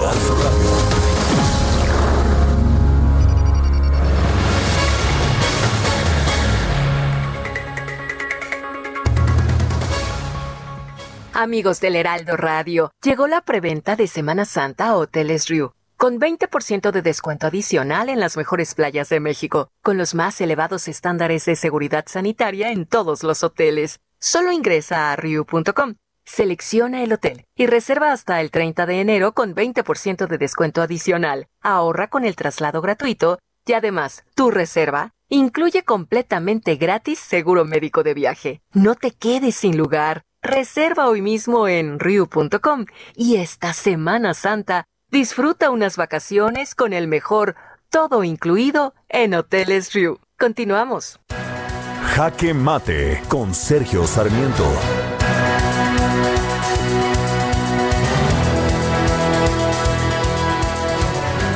Lo que nos dice la ciencia es inequívoco. Las mascarillas o cubrebocas son el instrumento más eficaz que tenemos en estos momentos para enfrentar la pandemia de COVID-19. ¿Y por qué? Porque ya sabemos que al contrario de la influenza que se contagiaba principalmente a través de las manos o de algún tipo de contacto directo, el COVID-19 se transmite a través de aire.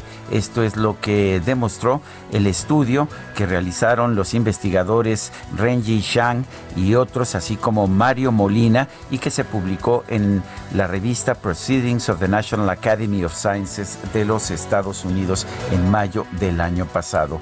De hecho, algunos investigadores y algunos funcionarios de la salud internacionales señalan que el uso de cubrebocas es no solamente la mejor arma que tenemos en este momento, sino que lo seguirá siendo en el futuro. Según Robert Redfield, el exdirector del Centro Nacional de Control de Enfermedades de los Estados Unidos, las mascarillas son más eficientes para parar los contagios que las propias vacunas en las que hemos puesto tanta fe. Esto es muy importante, esto no lo está inventando un político eh, para pues tratar de lograr popularidad, al contrario, es información que surge de la ciencia. Es verdad que en un principio organizaciones como la Organización Mundial de la Salud y el propio Centro de Control de Enfermedades de los Estados Unidos eran escépticos ante el uso de cubrebocas, el peso de la ciencia ha cambiado esta posición. Más nos vale a nosotros que estamos eh, sufriendo una verdadera crisis, que tenemos más de 150 mil muertes oficiales y muchas más extraoficiales por el COVID-19 aceptemos lo que nos dice la ciencia. Y lo que nos dice la ciencia es muy sencillo. Usa cubrebocas. Yo soy Sergio Sarmiento y lo invito a reflexionar.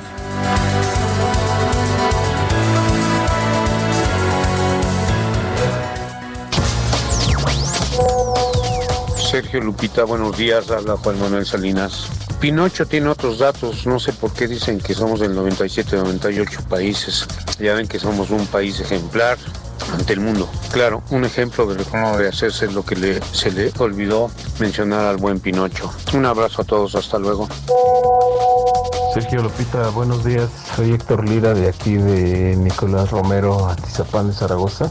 ¿Por qué el gobierno le está poniendo las vacunas en los lugares más recónditos? ¿Por qué no ubicarse primero en las personas que están laborando y están produciendo para reactivar la economía en el país? Creo que hay más necesidades que estar todos reunidos recibiendo cargamentos de, de medicamento en otros rubros, en otros ámbitos, porque inclusive en el ámbito estudiantil yo veo que los niños han reducido su rendimiento. Reporte Metro con Palmira Silva. Palmira Silva, ¿cómo te va? Buenos días. Hola, muy buenos días, Lupita. Sergio, un saludo a su auditorio. A esta hora registremos afluencia alta y un intervalo de paso entre trenes de cuatro minutos aproximadamente. Las líneas 1, 4, 5 y 6 ofrecen servicio con un intervalo aproximado de 5 a 8 minutos. Les recordamos que como alternativas de movilidad, unidades emergentes de transporte brindan servicio al exterior de las líneas 1, 2 y 3 que van de terminal a terminal en ambas direcciones. Les recomendamos planificar su viaje y anticipar su salida. De ser necesario salir, exhortamos a nuestros usuarios a continuar extremando medidas de prevención como el uso de cubrebocas y gel antibacterial al viajar en todos los sistemas de transporte. Esta es la información por el momento. Que tengan un excelente jueves. Gracias, Palmira. Gracias a ustedes. Hasta luego. Hasta luego. La Fiscalía General de Justicia de la Ciudad de México dice que va a buscar que la Cámara de, de, Diputados retire el fuero a Mauricio Toledo. Él fue jefe delegacional en Coyoacán y se le acusa de enriquecimiento ilícito. Ulises Lara es vocero de la Fiscalía General de Justicia de la Ciudad de México. Lo tenemos en la línea telefónica. Ulises, gracias por tomar nuestra llamada. Al contrario, muchas gracias a ustedes y a su programa. Ulises, eh, hay gente del, del, grupo de Mauricio Toledo que dice que esto es una persecución política. ¿Realmente hay pruebas en contra de él por enriquecimiento ilícito?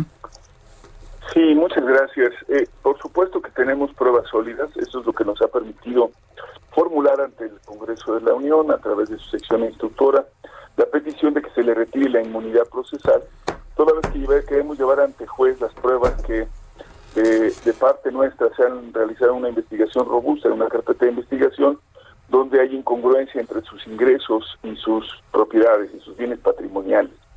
Tanto en lo que se refiere a, a bienes inmuebles como a cuentas bancarias. La diferencia es eh, sustantiva y de acuerdo a lo que él declaró como servidor público en su momento, tanto al Congreso, en el Congreso local o en su momento la Asamblea, por ser diputado, como lo que declaró también en su caso como jefe delegacional, pues corresponde a un nivel de ingresos y capacidad que no fue reportado por otro tipo de, de, sumas que pudieran venir de otro tipo de, de trabajo o de actividad, al menos que se haya reportado. Lo que tenemos que hacer es presentar ante juez por lo que hoy se demuestra, según nuestros datos, que hubo un enriquecimiento ilícito que tiene propiedades y bienes que no tienen procedencia clara o legal de acuerdo a lo declarado. Así que sí tenemos un caso sólido, Sergio. Ahora, Ulises Lara, lo que llama la atención es que Mauricio Toledo, este diputado federal del PT, ha negado los señalamientos en su contra, ¿no? Esto en la víspera de solicitud por parte de la Fiscalía de Justicia de la Ciudad de México. Él decía, no, pues niego, niego categóricamente todas estas imputaciones. Él dice que, pues, eh, esto se le está imputando y que es totalmente falso.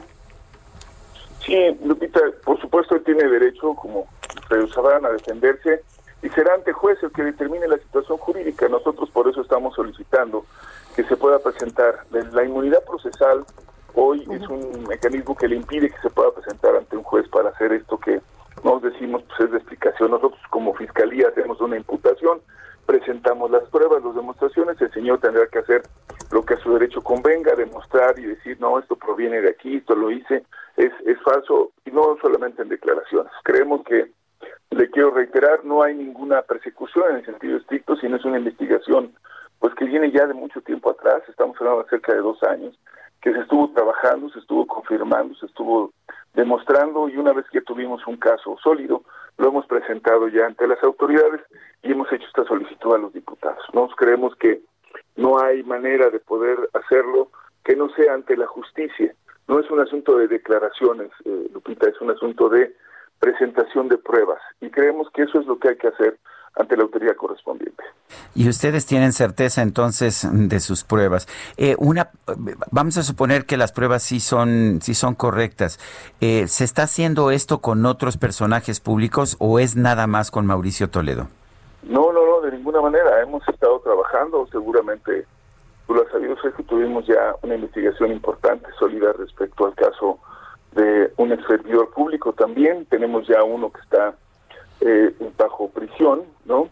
Uno que fue subsecretario, otro que está bajo orden de aprehensión, que fue perseguido, digo que fue funcionario público en la tanto en el Instituto Nacional de Vivienda como en otros lados. Hemos estado trabajando fuerte con ese tema de la corrupción y yo sí quisiera dejarlo claro, ha sido una de las tareas sustantivas que hemos emprendido como Fiscalía General de no darle tregua a estos actos que han quedado impunes y que durante mucho tiempo, aunque se sabía o se tenía información, pues no se habían eh, de perseguido en el sentido de persecución penal. Y ahora pues los tenemos y los tenemos muy sólidos y sí, claro, no es el único, sino son varios y tenemos otros pendientes que estarán trabajándose también próximamente. Ahora, Ulises, supongo que es eh, muy sencillo, eh, pues, eh, declarar si alguien es, se enriqueció de manera ilícita, ¿no? comprobando lo que tiene y lo que generó y lo que le, lo, que le entra, ¿no? De, como, como recursos. Bueno, digamos que si lo, lo ves en esa comparación, Lupita, es decir, entre lo que declara y lo que tiene, pues en efecto podría ser una, una demostración sencilla. Pero recordemos que los servidores públicos estamos obligados a presentar una declaración patrimonial y a decir con eh, verdad lo que nos pertenece, lo que de lo que tenemos ingresos, de lo que hacemos, porque finalmente nos debemos a la función pública. Los pagos y nuestros eh, elementos que están ahí como componentes son resultado de un trabajo de vengado y es el erario público quien lo paga quien nos hace la investigación en parte y nos dice, estas incongruencias es precisamente la Contraloría. Tenemos además otro tipo de denuncias ciudadanas sobre la manera en cómo se pudieron generar esas adquisiciones. Esto permitió la investigación. Y no solamente comparamos que decías hay incongruencias, sino por supuesto cómo se llevaron a cabo las operaciones que se declaró y en detalle ya lo estaremos presentando. Por ejemplo, el valor real el catastral del, del predio respecto al valor de compra, respecto al valor total del inmueble y de lo declarado. O sea, son varias las etapas. La compra en un solo acto, por ejemplo, de los dos eh, bienes que tiene en la alcaldía Benito Juárez, que superan los 11 millones. Todo esto habla de movimientos que pues también tendremos que pedir explicaciones al respecto de cómo se llegaron a hacer este tipo de, transacciones con esta consistencia, de, es decir, hacer una cuestión de decir aquí están en efectivo y en dos, en, en, el mismo momento todos los dineros. Esta es la integración, o sea, no solamente es la comparación, lo dije en términos muy genéricos, pero hay muchos más elementos que son los que tendrán que explicarse y determinar el juez cuál es la situación jurídica de esta persona. Muy bien, Ulises Lara, vocero de la Fiscalía General de Justicia de la Ciudad de México. Gracias. Al contrario, muchas gracias a ustedes, Sergio y Muy buenas tardes. Muy buenos días. Gracias. Hasta luego, muy buenos días. Si el Partido Acción Nacional reprobó que el gobierno federal pactara 24 millones de dosis de la vacuna rusa Sputnik B y un adelanto de 200 mil dosis sin el aval de la COFEPRIS. Y vamos con Iván Saldaña, que nos tiene todos los detalles. Iván, buenos días. Sergio Lupita, buenos días nuevamente. Eh, efectivamente, fue el día de ayer que diputados y senadores del Partido Acción Nacional, a nombre de sus bancadas, pues eh, criticaron esto, reprobaron eh, el, este pacto que, entre los dos presidentes pactaran el presidente Andrés Manuel López Obrador y el presidente Vladimir Putin, plan, este, pactaran este, esta entrega, esta, estas dosis de las 24 millones de vacunas, próximo arribo de 200 mil, como bien lo adelantas. Eh, en una conferencia virtual, los panistas de, esta, de la Comisión Permanente, pues aclararon que no están en contra de la vacuna rusa, pero sí de que se perfile la aprobación y aplicación en México por la vía rápida, lo que se, le llama eh, por la vía fast track, sin esperar que se tenga el aval también tanto de organismos nacionales como el de la COFEPRIS como el de inter, como de organismos internacionales. El diputado Héctor Jaime Ramírez Barba, quien es médico también, él dijo que pues sin duda México está urgido de vacunas, pero las vacunas tienen que tener calidad, tienen que tener seguridad y transparencia también para abrir los datos. Ahí cuestionó que el gobierno federal pues no ha exhibido los contratos sobre estas vacunas, los tiempos también de cuántas van a llegar y en qué periodos. Eh, eh, señaló que hay mucha opacidad. Aprovecharon y estaba presente en esta conferencia virtual la senadora Lili, Telles y los, sus compañeros, tanto diputados como senadores, pues aprovecharon para respaldarla. Ahí eh, pues llamaron que hay una campaña de linchamiento en su contra en redes sociales porque cuestionó que la vacuna pues no tiene el aval tanto de la Organización Mundial de la Salud, de la Agencia de Medicinas de la, de la Unión Europea y tampoco por la Administración de Alimentos y Medicamentos de, la, de Estados Unidos, la FDA, y pues acusaron al subsecretario Hugo López Gatel de provocar este acoso contra la legisladora, eh, específicamente Xochitl Galvez, dijo y la cito textualmente, estoy para condenar la artera agresión que nuestra compañera Lili Telles ha sufrido solo por cuestionar, solo preguntar al señor Hugo López de Atel, a quien desde aquí le digo que es un cobarde que no se atreve a venir al Senado a dar la cara y poder contestar estas preguntas que le hacemos en persona. Es lo que dijo la senadora Xochil Gálvez y entre otros otras posturas de diputados y senadores panistas. Sergio Lupita. Muy bien, muchas gracias por la información, Iván. Muy buenos días. Buenos días. Bueno, y algunos diputados de Morena están pidiendo que, que, los diputados, particularmente los que van a hacer campaña en comunidades para buscar la, la, reelección y los que tengan más de 60 años, sean considerados prioritarios, eh, prioritarios pues para para la vacuna. Vamos a hablar con Daniel Gutiérrez. Gutiérrez, él es diputado por Morena. Daniel Gutiérrez, buenos días. Buenos días, señor Muchas gracias por el espacio. Le envío un saludo desde la tierra de Benito Juárez y Porfirio Díaz, desde mi querido Oaxaca. Muy bien, gracias. Eh, Daniel, cuéntenos. Eh, de, de, por sí la gente no quiere muchas veces a los diputados, pero ¿deben ser considerados prioritarios en la vacunación? No, por supuesto de que no. Nosotros hemos sido muy claros.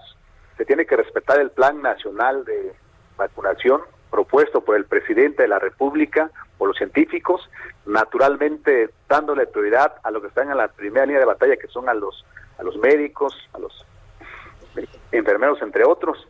Sin embargo, yo en una reunión privada, muy claro, nosotros que somos una parte de los poderes de la Unión, simplemente fue un comentario de poder proponer para agilizar ¿sí? el Plan Nacional de Vacunación.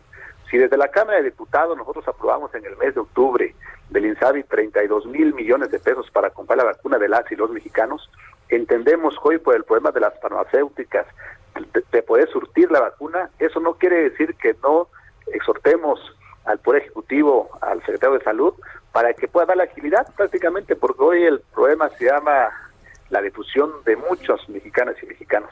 Un comentario que hice, yo les comentaba también que hoy tenemos que respetar y cuando les toque a los diputados, cuando tengan su edad, que es en base al plan de vacunación, pues simplemente que se den las condiciones. Fue un comentario que hicimos y reafirmo, nosotros siempre estamos apoyando al Plan Nacional de Vacunación del presidente de la República y del gobierno federal. O sea, no es que se quisieran brincar. No, por supuesto de que no, simplemente dijimos, a ver, creemos que está alentándose el Plan Nacional de Vacunación. Revisemos cuál es el asunto.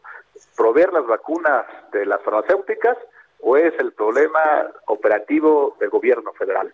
Y yo creo que es muy justo que con una parte de los poderes de la Unión que representa a la población, pues podamos hacer cuestionamientos o podemos hacer sugerencias muy viables en beneficio de las y los mexicanos.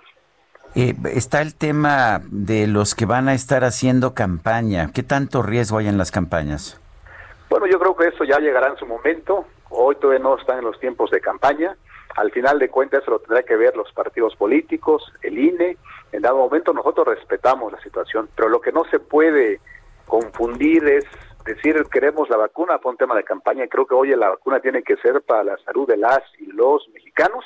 Los tiempos electorales pues tendrán que irse viendo. Naturalmente tenemos que resguardar la seguridad de todos los mexicanos, de cómo evitar el contagio, cómo hacemos para bajar el tema del COVID y cómo reactivamos la economía de manera coordinada en unidad en todo nuestro país. Eh, Daniel, sus actividades no son esenciales, ya les dijo Ignacio Mier, coordinador del partido en San Lázaro, así que pues ya se quedan tranquilos ustedes no con, con esta respuesta. Pues mira, nosotros no estamos pidiendo la vacuna para los diputados, al contrario, nosotros lo que estamos pidiendo es que se vacune en todos los sectores esenciales del país. Naturalmente, si, si, si los diputados, muy diputados se acoplan al plan nacional, le va tocando como vienen las edades. Sin embargo, hoy es muy importante de la actividad esencial cómo reactivamos la economía. Y mi comentario fue prácticamente en base a eso. Necesitamos agilizar el plan nacional de vacunación. Y como Cámara de Diputados podemos ya hacer un llamado, no exhortar tampoco un llamado, para que esto sea, se, se agilice. De acuerdo a los pronósticos, vienen todavía dos semanas muy complicadas y también nos, nos, nos que Pfizer tendrá seguramente para surtir la vacuna hasta el 15 de, de febrero. Quiere decir que dos semanas estaríamos completamente sin una sin una actividad de vacunación masiva como se estaba previendo, de ahí tendrá que reactivarse. Eso fue un comentario que hizo su servidor, yo creo que muy, muy válido. Nosotros representamos a un sector de la población, nosotros representamos a la sociedad y como también, como puede ser de la Unión, tendremos la libertad de, de sugerir y también en dado momento de proponer en beneficio de las y los mexicanos. Pues yo quiero agradecerle a Daniel Gutiérrez, diputado por Morena, al haber conversado con nosotros desde Oaxaca. No, al contrario, muchas gracias por el espacio.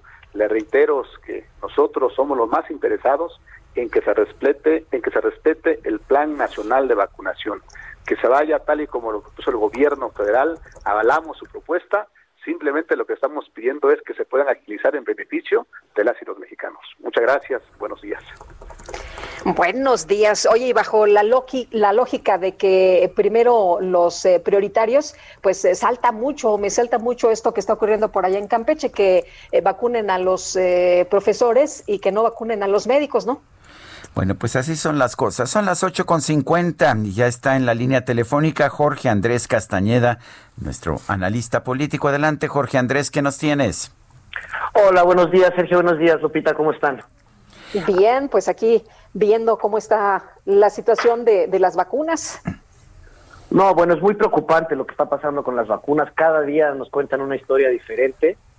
Eh, adelantamos algunos desde diciembre que este plan no se veía sólido, que no estaba claro, y lo que vemos todos los días es muy preocupante. Particularmente preocupante, como mencionas, es desde mi punto de vista que se haya eh, priorizado a las, que se haya incluido en las brigadas de vacunación a los conocidos como servidores de la nación, porque en el fondo lo que son son operadores políticos de Morena, todos lo sabemos, eran operadores políticos antes de las elecciones, fueron incorporados al Estado, o sea, eh, leí una muy buena nota, me parece que era del exministro Cosío, que decía, no, no son servidores de la nación, son funcionarios públicos como cualquier otro, pero el caso es que no son, en realidad, son operadores políticos y parece que hay hasta cuatro en cada brigada de vacunación y todos ellos se están vacunando antes que el personal de salud o están evitando que parte del personal de salud reciba su segunda dosis.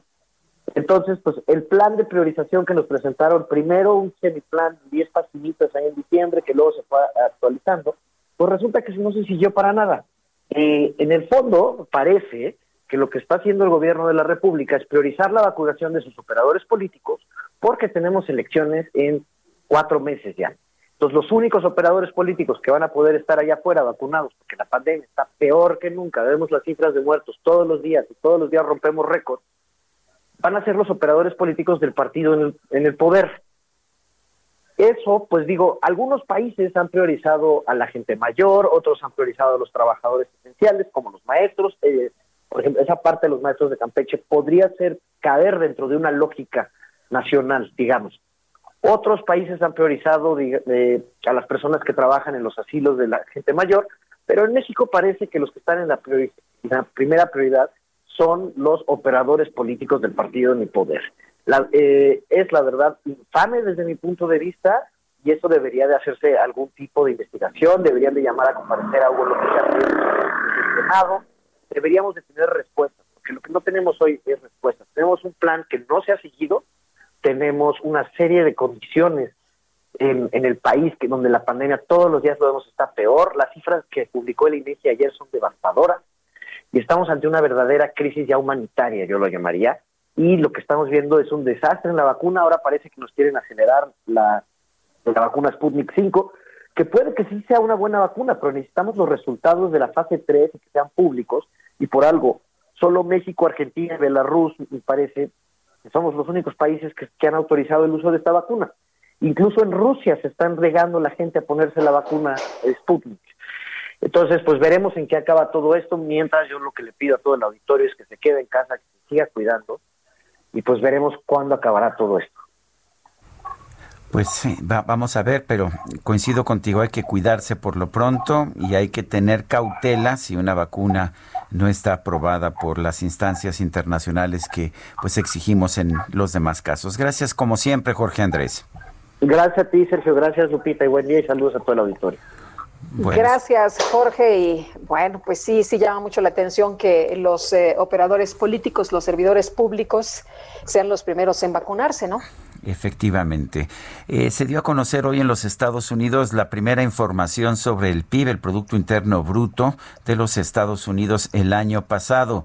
A pesar de que hubo una recuperación importante de 4% anualizada en el, en el cuarto trimestre del 2020, de todas formas se registró se registró una contracción de la economía de los Estados Unidos de 3.5% en el 2020. Sí, contracción de 3.5%. Es la primera información del crecimiento económico de los Estados Unidos o de crecimiento en este caso para el 2020. Son las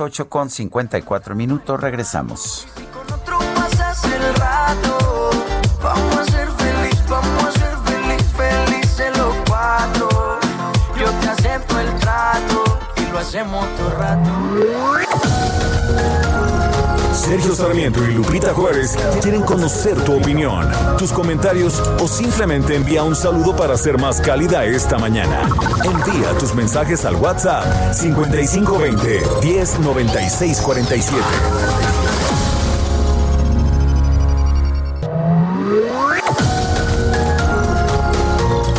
Continuamos con Sergio Sarmiento y Lupita Juárez por El Heraldo Radio. Sabemos lo Ayer me besaste y no podías parar. Y me bailaste hasta el amanecer. Cuando desperté yo te quise llamar. Y ahora me dice que borró casé. Que no se acuerda de esa noche.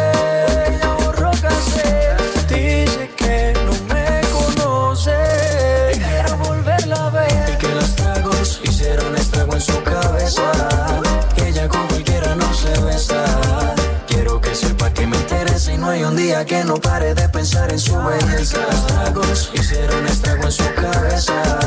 Ella con cualquiera no se besa.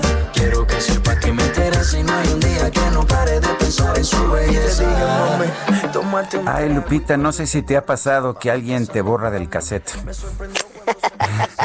bueno, borra no, cassette fíjate, es lo fíjate que... que... no, pero, pero sí Ah, hay ¿no que te ha borrar pasado cassette, nunca? ¿no? Uy, qué afortunada nunca, eres. Sí, Me imagino nada que eres memorable, no hay forma de borrarte del cassette. Imagínate nada Oye, más. tuite- tuiteé tu foto con tu, con tu Sí. cubrebocas y tu careta. Bueno, ya sabes. Oye, sí, es, es eh, complicado. Yo entiendo muchas personas que dicen, oye, es que tengo que usar el cubrebocas y la careta y traigo lentes. Pues sí, todos usamos a veces lentes y cubreboca y todo y la careta, pero pues, eh, Sergio, nos tenemos que acostumbrar y nos tenemos que adaptar y además tenemos que entender que esto nos va a ayudar a no enfermarnos.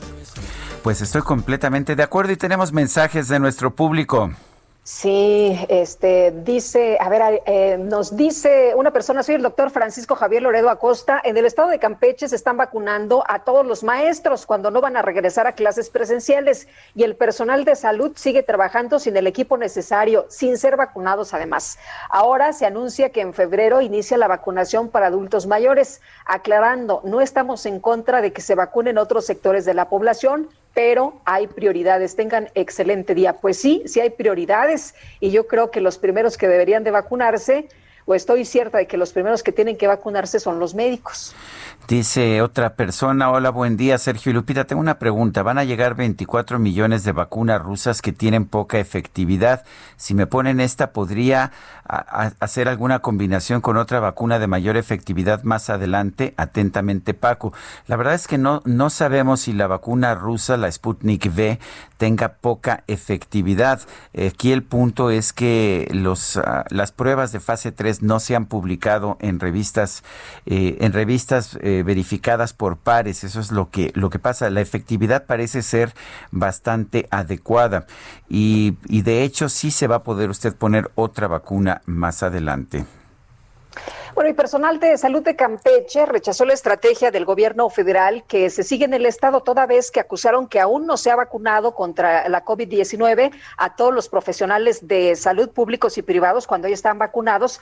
Los maestros, de hecho, el doctor Hugo López Gatel presumía que ya se habían vacunado alrededor de 15 mil profesores, pero vamos a platicar con la doctora Celia Martínez, presidenta del Colegio de Médicos de Campeche. Doctora, gracias. Buenos días. Muy buenos días. Gracias, doctora. La primera pregunta es, están vacunando a los maestros, pero ¿ya terminaron de vacunar al personal de salud que se supone debería ser prioritario? No, no han cubierto todavía la, al número de, de médicos que son de los llamados mal primera línea. Se ha cubierto una parte de esa población, este, supuestamente iban a ir escalonados, pero no, no se ha protegido a todo el sector salud. Eh, ¿Qué piensa, doctora, de que primero se esté vacunando a los profesores? Obviamente no estamos en contra de ello, ¿no? Estamos a favor de que todos recibamos la vacuna, pero como ustedes mencionaban hace rato, tenemos que priorizar. Hay que cuidar a que nos cuidan y si nosotros médicos estamos más expuestos, policías, recolecta de basura, si hay otro sector mucho más expuesto, ¿por qué no voltearlos a ver? ¿Por qué no proteger primero a los que te van a tratar de conservar tu salud, a cuidarte cuando tengas tú algún problema? ¿Por qué brincarte a, a, a otro sector que no va a, a trabajar en, en, en directo con la población? O sea, aquí el problema no es que se esté vacunando a alguien más, es que no se ha cumplido con vacunar a quienes están en mayor riesgo. Es correcto, es correcto. O sea, puedes vacunar, aún así, vacunaste maestros, no han regresado y ni van a regresar pronto. Nosotros los, eh, los médicos eh, estamos cansados, estamos agotados, ya queremos o vemos en la vacuna como que una esperanza. No sabemos que no es el 100% un una protección, pero eso nos da un aliciente para poder trabajar, para seguir haciendo nuestro trabajo con ética y profesionalismo que hasta el día de hoy no lo hemos dejado de hacer. Eh, Doctora, ¿cuántas personas del personal médico allá en Campeche han sido vacunadas, digo, del, personal médico? El- las estadísticas ahorita son aproximadamente 5.800 de una población de 11.000 aproximadamente. Estamos hablando solamente del sector salud. Sin tomar en cuenta otro sector, o sea, eh, procuraciones sin partición de justicia, médicos de la privada, médicos adscritos eh, a consultorios adscritos a farmacias, que son un mundo. Eh, porque efectivamente con la legislación que hemos tenido para para que no se, pues, que para que la gente no llegue y se automedique, tenemos muchísimos médicos en las farmacias. Ellos no han sido vacunados. Es correcto, ni siquiera se voltearon a ver y no están en la en la lista, por así decirlo, no están en la, en la mira de, de, ni siquiera como candidatos para ser vacunados. Muchos de los pacientes dejaron de asistir a las instituciones por el temor al contagio y han eh, atiborrado los servicios de salud de este tipo de consultas, que es bueno, da, da trabajo para todos, pero no estamos protegiendo al personal y desde incluso está trabajando sin el equipo de protección adecuado. Oigan, ¿les han respondido de la Federación, Hugo López Gatel, alguien de la Secretaría de Salud, a estas reclamaciones, a esta demanda de que sean vacunados primero o de manera prioritaria los médicos? Porque yo vi ayer eh, una nota de, Hugo López Gatel, el subsecretario, en su cuenta de Twitter, eh, presumiendo o resaltando que se había logrado el vacunar alrededor de 15 mil profesores. No, con el sector este federal no, no he tenido yo contacto. Mi contacto ha sido directamente con el gobierno del estado, quien nos ha prestado toda la bueno, todo el apoyo lo hemos tenido a, raíz de ellos, ¿no? Entonces yo me acerco a ellos para que sean ellos los gestores, a través de ellos se geste este eh, pues esta esta recanalización de vacunas adecuadamente y sea a los grupos vulnerables en estos momentos para que sea aplicada en estos eh, a, quienes realmente deben de llegar primeramente. Muy bien, pues doctora Celia, muchas gracias por conversar con nosotros esta mañana. Muy buenos días. Al contrario, muchísimas gracias a ustedes. Buenos días. Hasta luego. Entonces tendríamos, Sergio, más profesores que médicos vacunados en el estado de Campeche y le agradecemos a la doctora Celia Martínez, presidenta del Colegio de Médicos de Campeche, que haya platicado con nosotros esta mañana. Bueno, y en información que da a conocer la doctora Claudia Sheinbaum, la jefa de gobierno de la Ciudad de México, hace un llamado a quienes tengan en casa un tanque de oxígeno que ya no utilicen para que lo devuelvan y este pueda ser utilizado por otra persona que enferme de COVID-19 o sea, tenemos eh, abiertos muchos frentes y se abre otro, que es este, no hay tanques de oxígeno en este momento que es tan necesario y tan importante, dice la doctora Sheinbaum, seamos solidarios, contacten a la empresa proveedora para devolverlo. Bueno, vamos con, vamos con otros temas. Vámonos hasta Nuevo León. Manuel González presentó esta mañana su renuncia como secretario de gobierno de la entidad. Daniela García, cuéntanos adelante. Muy buenos días, Sergio Lupita. Los saludo con mucho gusto desde Monterrey, Nuevo León, donde hace algunos momentos el secretario general de Gobierno del Estado, Manuel González, presentó su renuncia a, su cargo, buscando participar en el próximo proceso electoral para un cargo popular. Fue en rueda de prensa hace algunos minutos cuando eh, González estuvo acompañado del gobernador del Estado, Jaime Rodríguez Calderón, y recordó que en los últimos seis años ha trabajado para la administración estatal, incluyendo un breve periodo como gobernador interino durante la campaña para la presidencia del Bronco, Jaime Rodríguez Calderón, eh, por lo que pues agradeció la oportunidad que tuvo para participar no solo como secretario general de gobierno, pero también como un gobernador interino. Eh, podemos escuchar un poco de lo que mencionó Manuel González en esta rueda de prensa. Pero hoy, como bien lo sabes, debo continuar mi pasión. Con el mismo entusiasmo con el que llegué, me permito comunicarte que he decidido renunciar a partir de esta fecha al cargo de secretario general de gobierno del Estado de Nuevo León, que ocupé desde el 4 de octubre del 2015. Otorgué todo de mí y obtuve la mayor recompensa de quien participa en el servicio público, pues tener la tranquilidad de saber que se hicieron bien las cosas. El rumbo del gobierno independiente es firme. Tiene bien trazada la ruta y llevará a Nuevo León a puerto seguro. A González le sucede en el puesto Enrique Torres como secretario general en los meses que le restan a la administración estatal, que recordemos termina el próximo mes de octubre.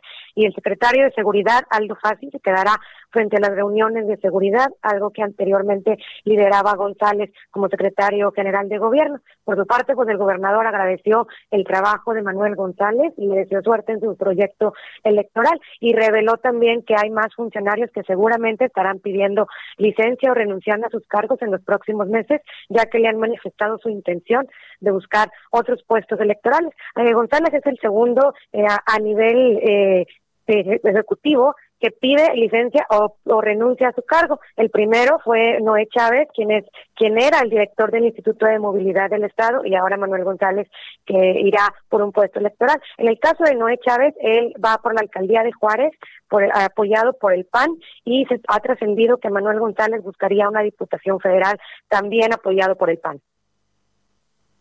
Bueno, pues Daniela García, muchas gracias por esta información y estaremos al pendiente. Gracias. Muy pendientes, buenos días.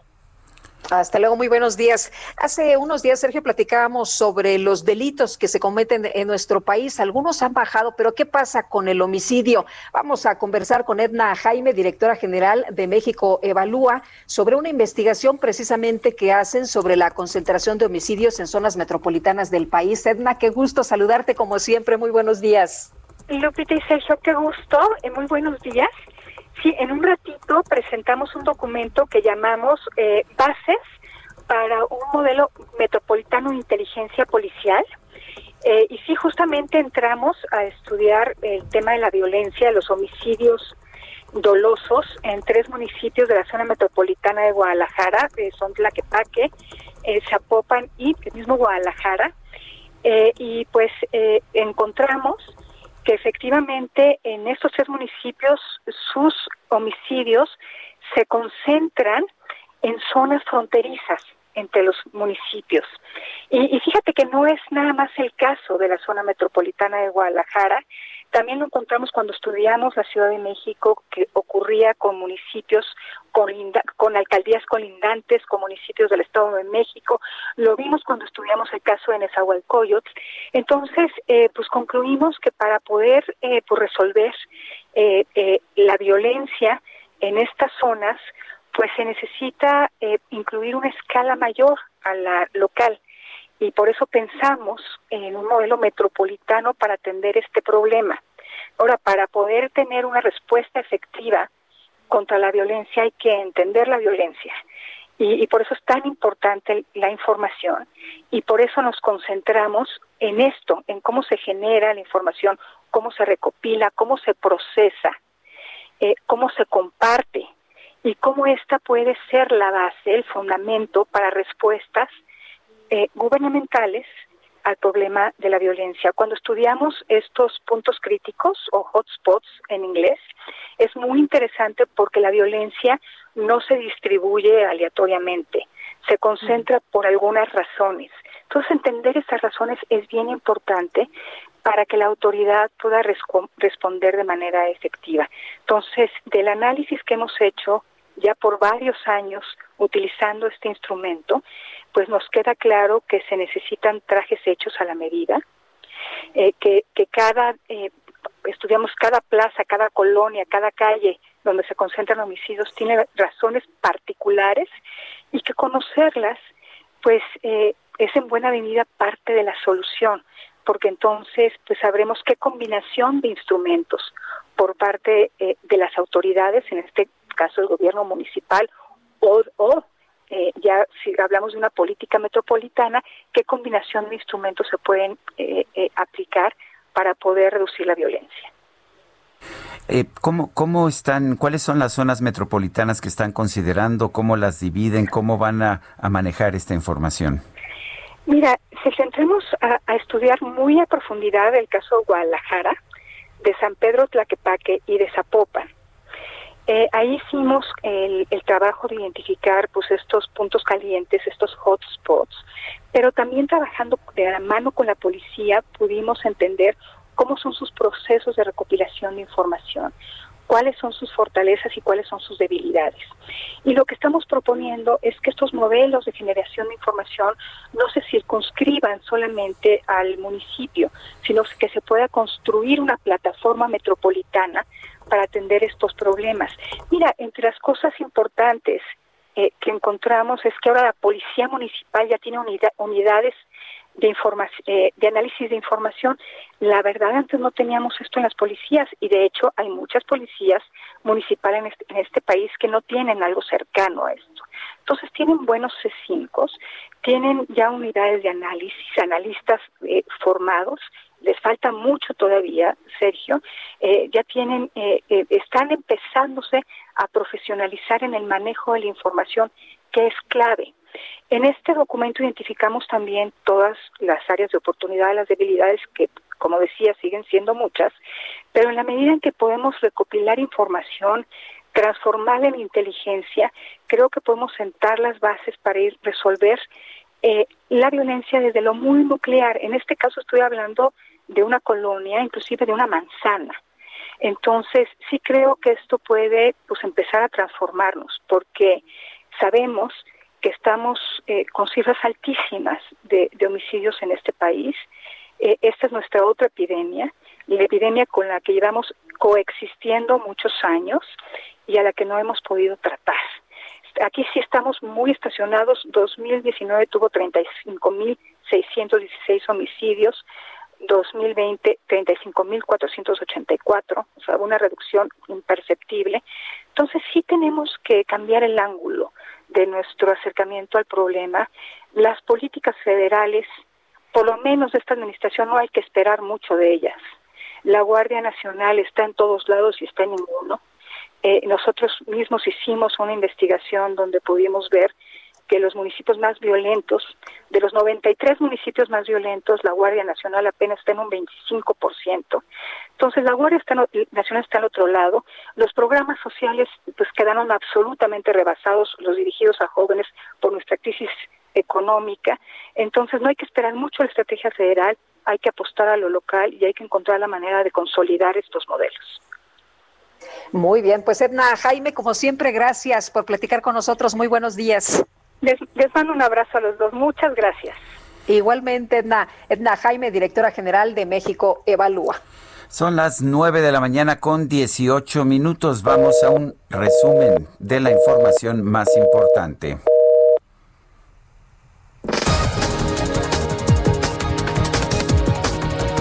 Desde Palacio Nacional, Olga Sánchez Cordero, secretaria de Gobernación, aseguró que el presidente López Obrador avanza mucho en su recuperación tras haber sido diagnosticado con COVID. Sigue atendiendo, dijo, diversos asuntos públicos.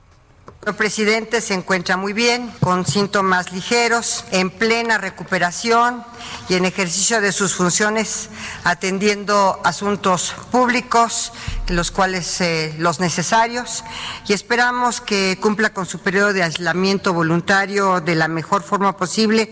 Y en cuanto a los especialistas den su aprobación, pues estará de regreso con nosotros para continuar personalmente este ejercicio informativo.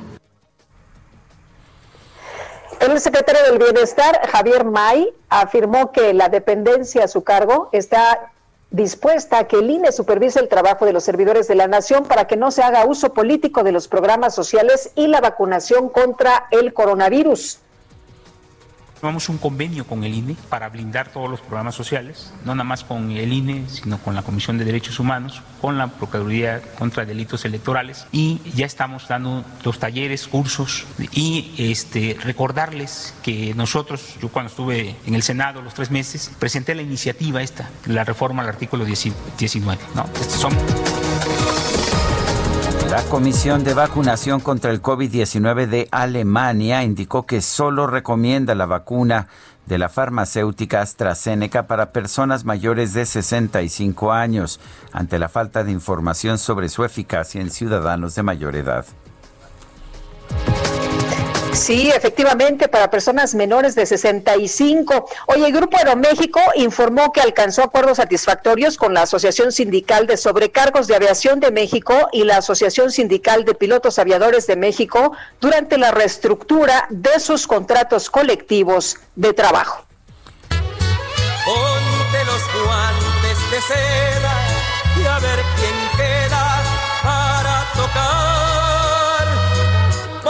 Bueno, y seguramente usted vio el meme y las fotografías del legislador demócrata Bernie Sanders con sus guantes de lana durante la toma de posesión del presidente de los Estados Unidos, Joe Biden. En un comunicado, Sanders informó que logró recaudar 1.8 millones de dólares para distintas asociaciones caritativas a través de la venta de los derechos de su imagen para la elaboración de playeras, guantes y otros productos de calorías la humanidad. Yo solo en tu vida y mis amores te supe Y vámonos, vámonos con Augusto Tempa desde Viaducto. ¿Qué tal, Augusto? ¿Qué pasa por allá? Buenos días. Presenta carga vehicular desde Francisco de Paso y Troncoso hasta la avenida Cuauhtémoc. Esto para quienes piensan trasladarse del oriente hacia el poniente de la ciudad. Como alternativa pueden hacer uso del eje 3 que pues presenta mejor avance con dirección hacia el poniente. Y en sentido contrario a la circulación sobre viaducto, para quienes buscan llegar hacia el aeropuerto, la base es constante y no encontrarán mayor carga más que en la zona de la avenida Cuauhtémoc. Pasando este punto, la circulación vuelve a fluir bastante. Sergio Lupita, mi reporte. Muy bien, Augusto, muchas gracias. Seguimos pendientes. Israel Lorenzana está en Indios Verde. Adelante, Indios Verdes. Sergio Lupita, muchísimas gracias. Efectivamente, estamos aquí en la zona norte. Es la alcaldía Gustavo Amadero. Ya hemos recorrido parte de la autopista México-Pachuca hasta la zona de Indios Verdes. Asentamientos a partir del Río de los Remedios, eh, prácticamente a vuelta de rueda. Esto con dirección hacia la zona de insurgentes. Hay muy pocas alternativas la avenida Centenario puede ser una de ellas para nuestros amigos que van con dirección hacia Martín Carrera. El sentido opuesto a través de la México Pachuca sin ningún problema, la circulación a muy buena velocidad para incorporarse al perímetro de Tlanepantla, con los que siguen su marcha hacia la vía Morelos, ya en Ecatepec, Estado de México. Sergio Lupita, la información que les tengo. Gracias por tu información, Israel. Hasta luego. Y tenemos, tenemos información de Alan Rodríguez. Alan, ¿qué tal? Lupita Sergio, muy buenos días. Esta mañana se registró movilización de los servicios de emergencia en la zona de la alcaldía de Gustavo Madero, exactamente en el cruce de Norte 45 y Poniente 146, donde se registró el conato de un incendio al interior de una fábrica. Eh, afortunadamente, el mismo personal de protección civil de esta empresa controló la emergencia y los trabajadores que fueron evacuados ya volvieron a su lugar de trabajo. Por lo pronto, es el reporte que tenemos. Muy bien, Alan, gracias. Gracias, muy buen día, estamos al pendiente. Hasta luego, muy buenos días. Son las 9 de la mañana con 23 minutos, 9 con 23. La empresa Apple, a pesar de la pandemia, tuvo un cuarto trimestre del 2020 realmente espectacular. De hecho, su, el, cuarto trimestre del 2020 la compañía generó ventas por 111.400 millones de dólares, sus ventas más altas de la historia y por primera vez en la historia, de hecho, rebasó la cifra de 100 mil millones de dólares en ventas. También hubo un aumento importante en sus utilidades. En buena medida esto se debió al incremento de las compras de productos de Apple allá en China. Son las 9 con 24 minutos. Guadalupe Juárez y Sergio Sarmiento estamos en el Heraldo Radio. Regresamos. Como dices que no te acuerdas, como mi cuerpo te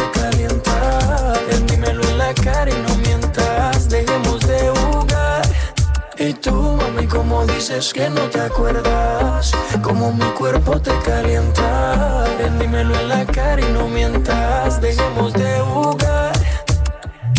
Ayer me besaste y no podías parar, y me bailas hasta el amanecer. Cuando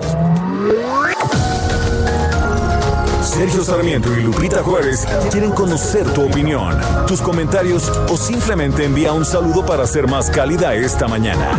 Envía tus mensajes al WhatsApp 5520 109647. Sarmiento y Lupita Juárez por El Heraldo Radio.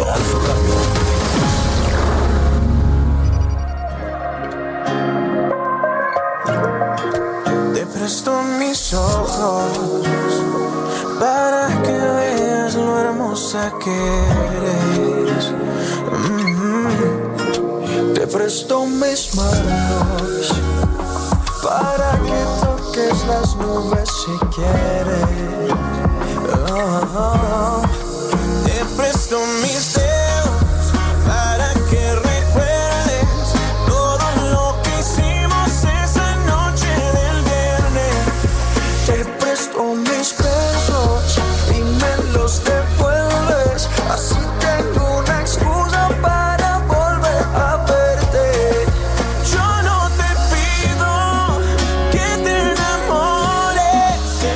Seguimos escuchando música de Maluma, quien hoy cumple 27 años. Esto es Amigos con Derechos. Y Maluma canta con el grupo Reik. Si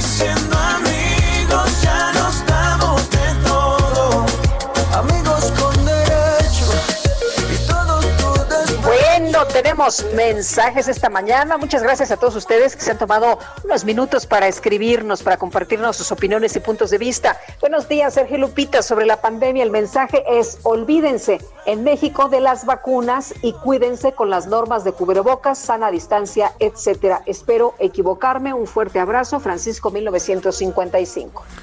Y otra persona nos dice, muy buenos días, muchas felicidades, es un excelente programa, me encanta escucharlos, por favor, mándenme un saludo para mi hija, Mía y Héctor, los escucho desde hace muchos años, Dios los bendiga y que tengan un maravilloso día, no pierdo la esperanza de conocerlos en persona, buen día y pues siempre nos gustaría conocer a todos nuestros radioescuchas, por supuesto en persona, no siempre se puede. Y un abrazo para, para Mía. Y no le cantamos las mañanitas porque cantamos medio mal, pero le mandamos, ya sabes, los mejores deseos. Muy bien, pues son las 9 de la mañana con 32 minutos. La Secretaría de la Función Pública anuncia una sanción contra un funcionario de Pemex relacionado con la estafa maestra. La secretaria Hermeréndira Sandoval dijo que los servidores públicos estamos obligados a brindar la información que el pueblo de México demanda para así vigilar nuestra probidad y honestidad eh, dice que este servidor público, un servidor público de Pemex, omitió declarar dos cuentas bancarias de su cónyuge por más de 3.2 millones de pesos. Las sanciones fueron su destitución y su inhabilitación durante 10 años. En los dos primeros años de esta administración, dice la secretaria eh, Irma Heréndira Sandoval, se han sustanciado 231 expedientes de responsabilidades derivadas de la verificación patrimonial de las personas servidoras públicas.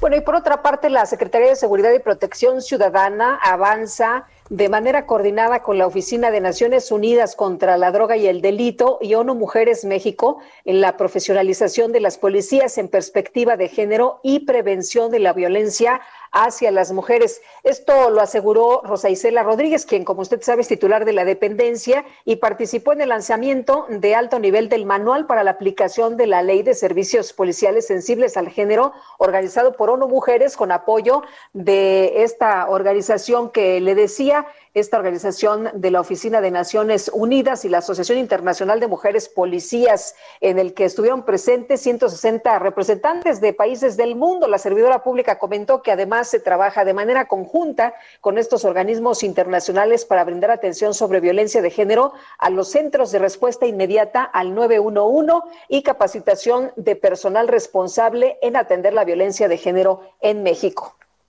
El gobierno de Guerrero informó que el estado está retornando al semáforo rojo y va a restringir actividades no esenciales. El doctor Carlos de la Peña es el secretario de Salud del estado de Guerrero. Doctor de la Peña, buenos días. ¿Qué tal? ¿Cómo le va a usted, señor Sergio Sarmiento? Gracias. Doctor de la Peña, cuéntenos, eh, ¿cuáles son las circunstancias en que se toma esta medida y qué tipo de actividades se van a restringir?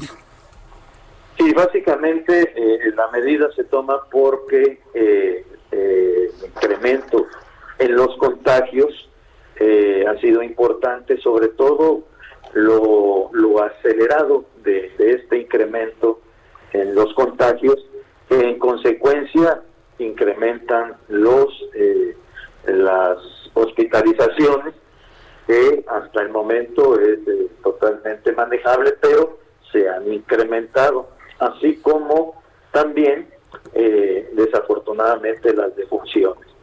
¿Qué es lo que está sucediendo? ¿Quiénes fallecen más? Pues fallecen más los adultos mayores. Eh, el mensaje de ayer del señor gobernador fue muy claro en el sentido de que debemos de tomar medidas más eh, restrictivas en cuanto al aforo, a- de bajar al 30% en los hoteles, en los restaurantes abiertos o cerrados, evitar toda actividad de bares, eh, cantinas, antros, eh, eh, cerrados o abiertos, discotecas, todo esto suspendido. A todas estas circunstancias que no son esenciales y desde luego bajar la movilidad y los restaurantes dar sus servicios hasta las 10 de la noche aproximadamente. Las eh, tiendas de, de- supermercados igual hasta las 8 de la noche, una vigilancia más estricta de los mercados y del transporte. Entonces son, son varias medidas que tienen que ver precisamente para disminuir la movilidad y sobre todo eh, disminuir la posibilidad de una aglomeración. También se habló sobre eh, los, las campañas o los actos de proselitismo político que puedan eh, eh, pues convocar a reuniones y entonces la recomendación es evitar las aglomeraciones y eh, eh, tener eh, lugares cerrados. Entonces, si Doctor, se- se viene el puente, se viene el puente del primero de febrero. ¿Cuáles van a ser las acciones que ustedes van a instrumentar? Todas estas que estamos mencionando, Lupita, eh, eh, desde el día de ayer salió publicado en el periódico oficial del gobierno del estado. Nos adelantamos pues a esta situación porque para nosotros los, los fines de semana largos como es este puente, obviamente traen una carga importante de visitantes. ¿Quiénes nos visitan? Nos visitan los lugares que están en rojo totalmente, por ejemplo la Ciudad de México, el Estado de México, Guanajuato, Querétaro, Puebla. Entonces todos esos lugares están de la misma manera, eh, así es que cuando nos visitan, pues eh, mm, si no tenemos todas las medidas restrictivas, eh, obviamente esto incrementa los, los contagios. Igualmente en las playas, eh, evitar eh, las- los alimentos y las bebidas de cualquier índole eh, para eh, disminuir también los aforos. Doctor, doctor, Esto- sí, doctor sí, de la Peña, ¿significa esto que debemos pedir a los capitalinos y a las personas del resto del país que no vayan a Acapulco este fin de semana? Pues eh, si vienen tienen que tener todas estas medidas porque los hoteles definitivamente eh, tienen un eh, una limitación al 30%. ¿Cuál es el problema que nosotros también eh, hemos observado? Que en los condominios y en las este, en las rentas de casas la gente hace sus fiestas ahí, sus fiestones y esto también eh, provoca eh, falta de aplicación de la sana distancia y los contagios no solamente ya son afuera, sino son al interior de las familias y eso es también una de las recomendaciones que ha hecho el gobernador de cuidar nuestros hogares evitando contagiarnos y llevar el contagio a nuestras casas y contagiar a los adultos mayores o a otros miembros de nuestra familia. ¿sí? Pues, es- señor secretario de Salud, gracias por hablar con nosotros esta mañana. ¿Cómo no? ¿Cómo no, don don Sergio, Lupita, igualmente. Muchas Hasta gracias. luego, doctor. Es Muchas el doctor- gracias también para usted. Doctor Carlos de la Peña, secretario de Salud de Guerrero, son las 9.40. A que no pande el cúnico. Recuerda que ya lo dice el viejo y conocido refrán. No hagas tempestad de buena cara. La micro deportiva. When the truth is found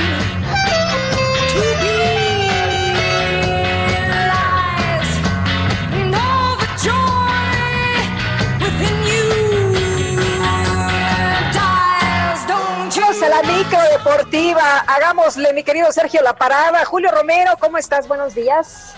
Muy bien, Lupita, Sergio, amigos del auditorio, qué placer saludarles. Bienvenidos a esta micro deportiva y vámonos rumbo a la base de la información. Los Pumas de la universidad buscan delantero tras la lesión de su estrella Juan Ignacio Dineno y el panameño Gabriel Torres parece ser el elegido. Este atacante de 32 años milita en la Universidad de Chile y estaría por llegar a estos Pumas a pocos días de que se termine la fecha para los registros. Los universitarios solamente cuentan con Juan Ignacio Dineno para hacer los goles tras la venta de Carlos González a los Tigres, pero los jóvenes Emanuel Montejano y Jacob Morales pues no tienen la experiencia necesaria para cargar con el trabajo, según el técnico Andrés Lilini.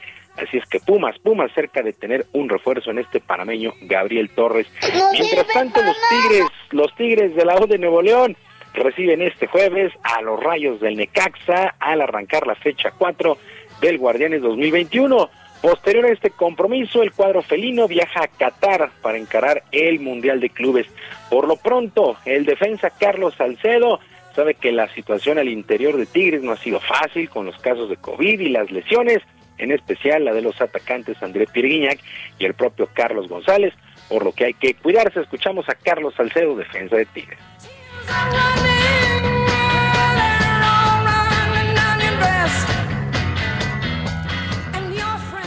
Creo que son cosas que, que pasan hoy en día. Desafortunadamente estamos expuestos a eso de- del COVID.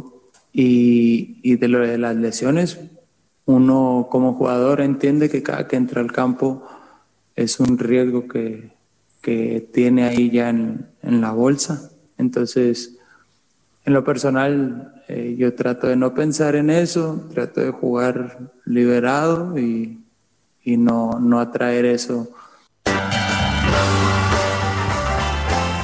Bueno, los Tigres, los Tigres de la U de Nuevo León.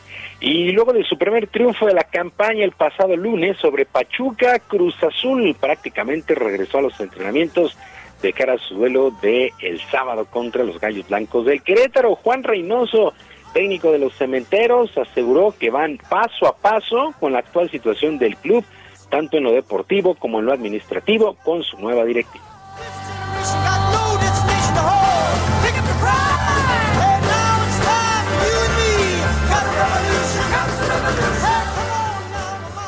Mira, yo te voy a hablar de lo que viene, porque estoy hablando semana a semana. El objetivo principal ahora es ganarle a Querétaro. De ahí en más, este, vamos a construir sobre lo que tenemos, sobre el presente. Le puedes decir como quieras, vender el humo, hablar. Yo tengo que hablar de- del sábado, que debemos tener un buen juego, mejorar el rendimiento y tener un buen resultado que es, que es ganar. ¿Por qué me persigue la desgracia? Bueno, pues Cruz Azul, Cruz Azul que pues sigue, sigue golpeado. Bueno, en otras cosas, qué juegazo, otro juegazo ayer por la noche y los tomateros de Culiacán derrotaron cuatro carreras por tres a los naranjeros de Hermosillo en el quinto juego de la final de la Liga Mexicana del Béisbol del Pacífico, aunque Naranjeros todavía tiene ventaja de tres juegos a dos en este compromiso que ahora se traslada a Hermosillo para el día de mañana. Michael Wing conectó el hit sencillo en la parte baja de la novena entrada para darle el triunfo a Tomateros y dejar tendidos en el terreno a estos naranjeros. Hay que recordar que el ganador pues estará representando a la pelota invernal mexicana en la Serie del Caribe. Así es que pues solamente un triunfo separa a Naranjeros de su título 17. Tomateros todavía con vida, ya no tiene margen de error. El día de hoy viaje, el día de hoy descanso y la serie se reanuda el día de mañana, pero la verdad es que hemos tenido unos juegazos en esta gran final. Y Thomas Bach, presidente del Comité Olímpico Internacional, pidió paciencia de cara a los Juegos de Tokio y ante los enormes rumores de otra posible cancelación. Después de una reunión que llevó a cabo el Comité Ejecutivo del organismo, Bach aseguró que aún es muy temprano para tomar una decisión de cancelar los Juegos o cambiarlos de sede, así que además de paciencia pidió comprensión en el tema, pues así las cosas, está, está complicado el asunto en, eh, torno a los Juegos Olímpicos, que bueno, ya se cancelaron o se pospusieron, mejor dicho, del año pasado y la fecha inaugural sería el próximo 23 de julio. Actividad en el básquetbol de la NBA, resultados que llamaron la atención el día de ayer, los Nets de Brooklyn, estos Nets de Brooklyn que están armados hasta los dientes, vencieron 132 a 128 a los halcones de Atlanta con actuaciones de los, de los estelares Kevin Durant, James Harden y Kyrie Irving. El equipo de los Spurs de San Antonio venció 110 a 106 a los Celtics de Boston. El equipo de Utah le pegó 116 a 104 a los Mavericks de Dallas. ¿Cómo está el asunto en el standing esta eh, temporada que arrancó el pasado 22 de noviembre, de diciembre? El equipo del Jazz de Utah y los Lakers de Los Ángeles son líderes en el oeste, 14 ganados y 4 perdidos respectivamente 14 y 5 para los Lakers, los actuales campeones.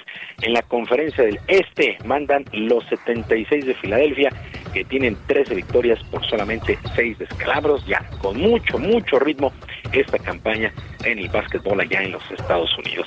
Sergio Lupita, amigos del auditorio, la información deportiva este jueves, que es un extraordinario día. Yo, por supuesto, les mando abrazo a la distancia. Pues muy Muchas gracias, mi querido Julio. Bonito día para todos. Son las 9 de la mañana con 47 minutos.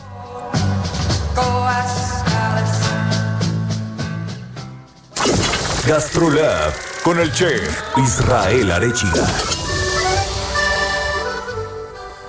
Israel Arechiga, ¿cómo estás? ¿Qué nos tienes esta mañana? Muy buenos días, Sergio Lupito, a todo el auditorio. Qué gusto saludarlos, estar aquí con ustedes. Hoy les voy a adelantar un poco, porque el día sábado 30 celebramos a uno de los panes, para mí uno de los mejores panes que hay en el mundo, uno de los panes más ricos, y uno de los panes que cuenta una de las grandes historias de la, gastronomía y cómo puede mezclar la gastronomía y la historia en un solo producto. Y es el croissant. Entonces, ¿qué es lo que pasa con el croissant? ¿Cuál es la historia? Es un pan que nace eh, como un acto festivo debido a que en el siglo XVII el Imperio Otomano había sitiado a la ciudad de Viena y deciden empezar a hacer socavones en las noches para poder atacar la ciudad. Y son los panaderos, los únicos que trabajaban en la madrugada en Viena, quienes se dan cuenta que, los, que el Imperio Otomano empieza a asediar la ciudad y nadie se había dado cuenta porque estaban dormidos. Y los panaderos inician la defensa y avisan a toda la ciudad y logran sacar al Imperio Otomano. Y entonces el rey Juan III les pide que hagan un pan para poder eh, condecorar o recordar esta hazaña y ellos deciden hacer un pan en forma de una luna en creciente para simular que se comían a los otomanos por la bandera turca. Y entonces se le llama croissant por la luna creciente, por el creciente, y es un pan que nace como una simbología en la que los vieneses se comen a los turcos debido a esta hazaña que, que gracias a los panaderos pudieron defender la A ver, se nos cortó la llamada. Fascinante lo que nos cuenta, ¿no? De, de dónde su- surge el nombre de estos croissants, estos cuernitos. Y no sabía yo que tuvieran que ver con, pues, con los turcos. Pero de todos los días se aprende algo, ¿no es así, Lupita? Sí, sí, sí, qué interesante esta historia. Y bueno, pues es la mera hora de, de el hambre, ¿no? Pues la mera hora del hambre. Bueno, vamos a ver si podemos recuperar. Israel, estamos está. fascinados con esta historia de los croissants que no sabía yo que provenían de Turquía. Y justo en la, en la parte importante de la historia se cortó la llamada. Pero bueno, este es uno de los panes que tiene una historia bastante particular y que muchas veces se cree que es de origen francés. Muchas veces ha creído eh, que, que los franceses fueron quienes los crearon o que es panadería francesa, pero realmente la historia es entre el Imperio Otomano y los vieneses. Y otro de los datos curiosos es que justo cuando, cuando se retira el Imperio Otomano, entre las mercancías que abandonan está el café. y así es como se introduce el café en Europa. Debido a que los turcos lo traían con ellos, se les olvida o lo dejan, lo abandonan en este, en este, en esta defensa vienesa, y entonces hay un personaje muy importante en la cultura de Viena, que es Franz Kolschitsky, y él se conoce como la primera persona que introduce el café eh, en toda Europa, y él fue quien avisa al rey Carlos V eh, justo del imperio, de que el imperio otomano está asediando Viena, ¿no? Entonces es un pan con mucha historia. Este sábado es el día del croissant y espero que todo el mundo lo pueda pasar comiéndose un buen cafecito, tomándose un buen cafecito y comiéndose un buen croissant recién horneado. Pues riquísimo. Yo me pongo, yo de hecho voy a empezar desde, desde hoy. Bueno, pues qué gusto. Y, y, bueno, pues nos estamos escuchando la siguiente semana. Recordemos que el martes es el día de la Candelaria. Habrá tamalitos y atoles seguramente para todos. Y ya saben que mañana, como todos los viernes, en la edición impresa El Heraldo de México, salen las páginas de Gastrolab. Y el sábado y domingo, en punto de la una de la tarde, tenemos Gastrolab Radio. Así que bueno, no hay por qué dejar la buena mesa y el buen producto. Soy voluntaria para los tamales, ¿eh? Ah, pues muy bien, lo vamos a tener en cuenta. Gracias, chef. abrazo. Son las 9 de la mañana con 51 minutos. Vamos a un resumen. El secretario de Bienestar Javier May informó que en marzo se van a realizar dos pagos de las pensiones para adultos mayores y personas con discapacidad, correspondientes a los bimestres marzo, abril y mayo-junio. Y por otro lado, el funcionario explicó que para la Estrategia Nacional de Vacunación contra el coronavirus se conformaron 1.100 brigadas con la participación de 2.200 servidores de la nación pues ellos ayudan a organizar cómo van llegando las personas que van a ser vacunadas, si es el caso de médicos, enfermeras, ellos organizan para que puedan acceder y a través de el personal de salud, que son los que vacunan, ¿no? se realizan. Ellos ganan eh, un poco más de 9 mil pesos al mes, son eh, trabajadores que de manera eventuales, pero eh, estamos regularizando para que podamos garantizarles eh, las prestaciones a, a los servidores de la nación. El gobierno de China informó que este jueves se cumplió la cuarentena de los expertos de la Organización Mundial de la Salud que fueron enviados a ese país para investigar el origen del nuevo coronavirus, por lo que finalmente podrán empezar a trabajar. El gobierno de Bolivia dio la bienvenida a la embajadora de México, María Teresa Mercado, quien regresó a ese país tras ser expulsada en 2019 por el gobierno de la presidenta interina Yanine Áñez. Tengo dinero en el mundo, dinero maldito que nada vale. Ay, el maldito dinero, Guadalupe. Fíjate que a través de la red social Reddit, miles de internautas se organizaron para hacer un troleo épico a los inversionistas en corto de Wall Street y de paso ganar algo de dinero. Para ello adquirieron en masa las acciones de la tienda de videojuegos GameStop, que estaba a punto de quebrar. Generaron que su valor subiera por lo menos 1.200% en lo que va de enero. Medios internacionales estiman que este troleo generó pérdidas por 5 mil millones de dólares a los fondos tradicionales y no sabemos si después van a perder mucho dinero quienes apostaron a GameStop. Pero bueno, así están las cosas, Guadalupe. Pues sí, como ves, siguen jugando estos señores. Pues nosotros ya nos vamos. Pues yo creo que sí, ya nos vamos, Guadalupe. Son las 9 de la mañana con 53 minutos. Lo invitamos, sin embargo, a sintonizarnos nuevamente el día de mañana en punto de las 7 de la mañana. ¿Ya estarás lista, Guadalupe, para transmitir a las 7? Pero por supuesto, oye, se me pasó ahora sí rapidísimo, se me fue como hilo de media el programa. Efectivamente. Bueno, pues nos despedimos entonces, pero nos escuchamos mañana en punto de las 7. Hasta entonces, gracias de todo corazón. Lo dejamos con el cumpleañero Maluma. 11 pm se llama esta pieza. El cuarto huele a eres muy bonita para llorar por él. No merece que seas fiel, ni tampoco tu piel. ¿Cómo hacerte entender? Que conmigo tú te ves mejor, que en mi carro tú te ves mejor.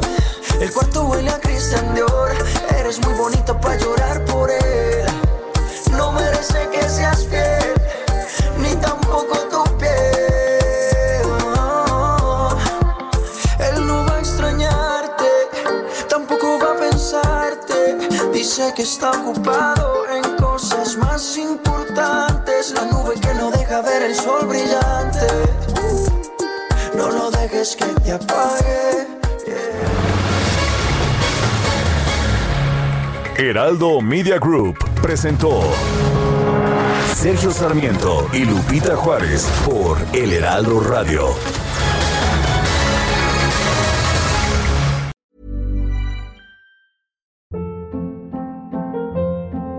Hold up. What was that? Boring. No flavor. That was as bad as those leftovers you ate all week. Kiki Palmer here, and it's time to say hello to something fresh and guilt-free. Hello Fresh. Jazz up dinner with pecan-crusted chicken or garlic butter shrimp scampi. Now that's music to my mouth. Hello Fresh. Let's get this dinner party started. Discover all the delicious possibilities at hellofresh.com.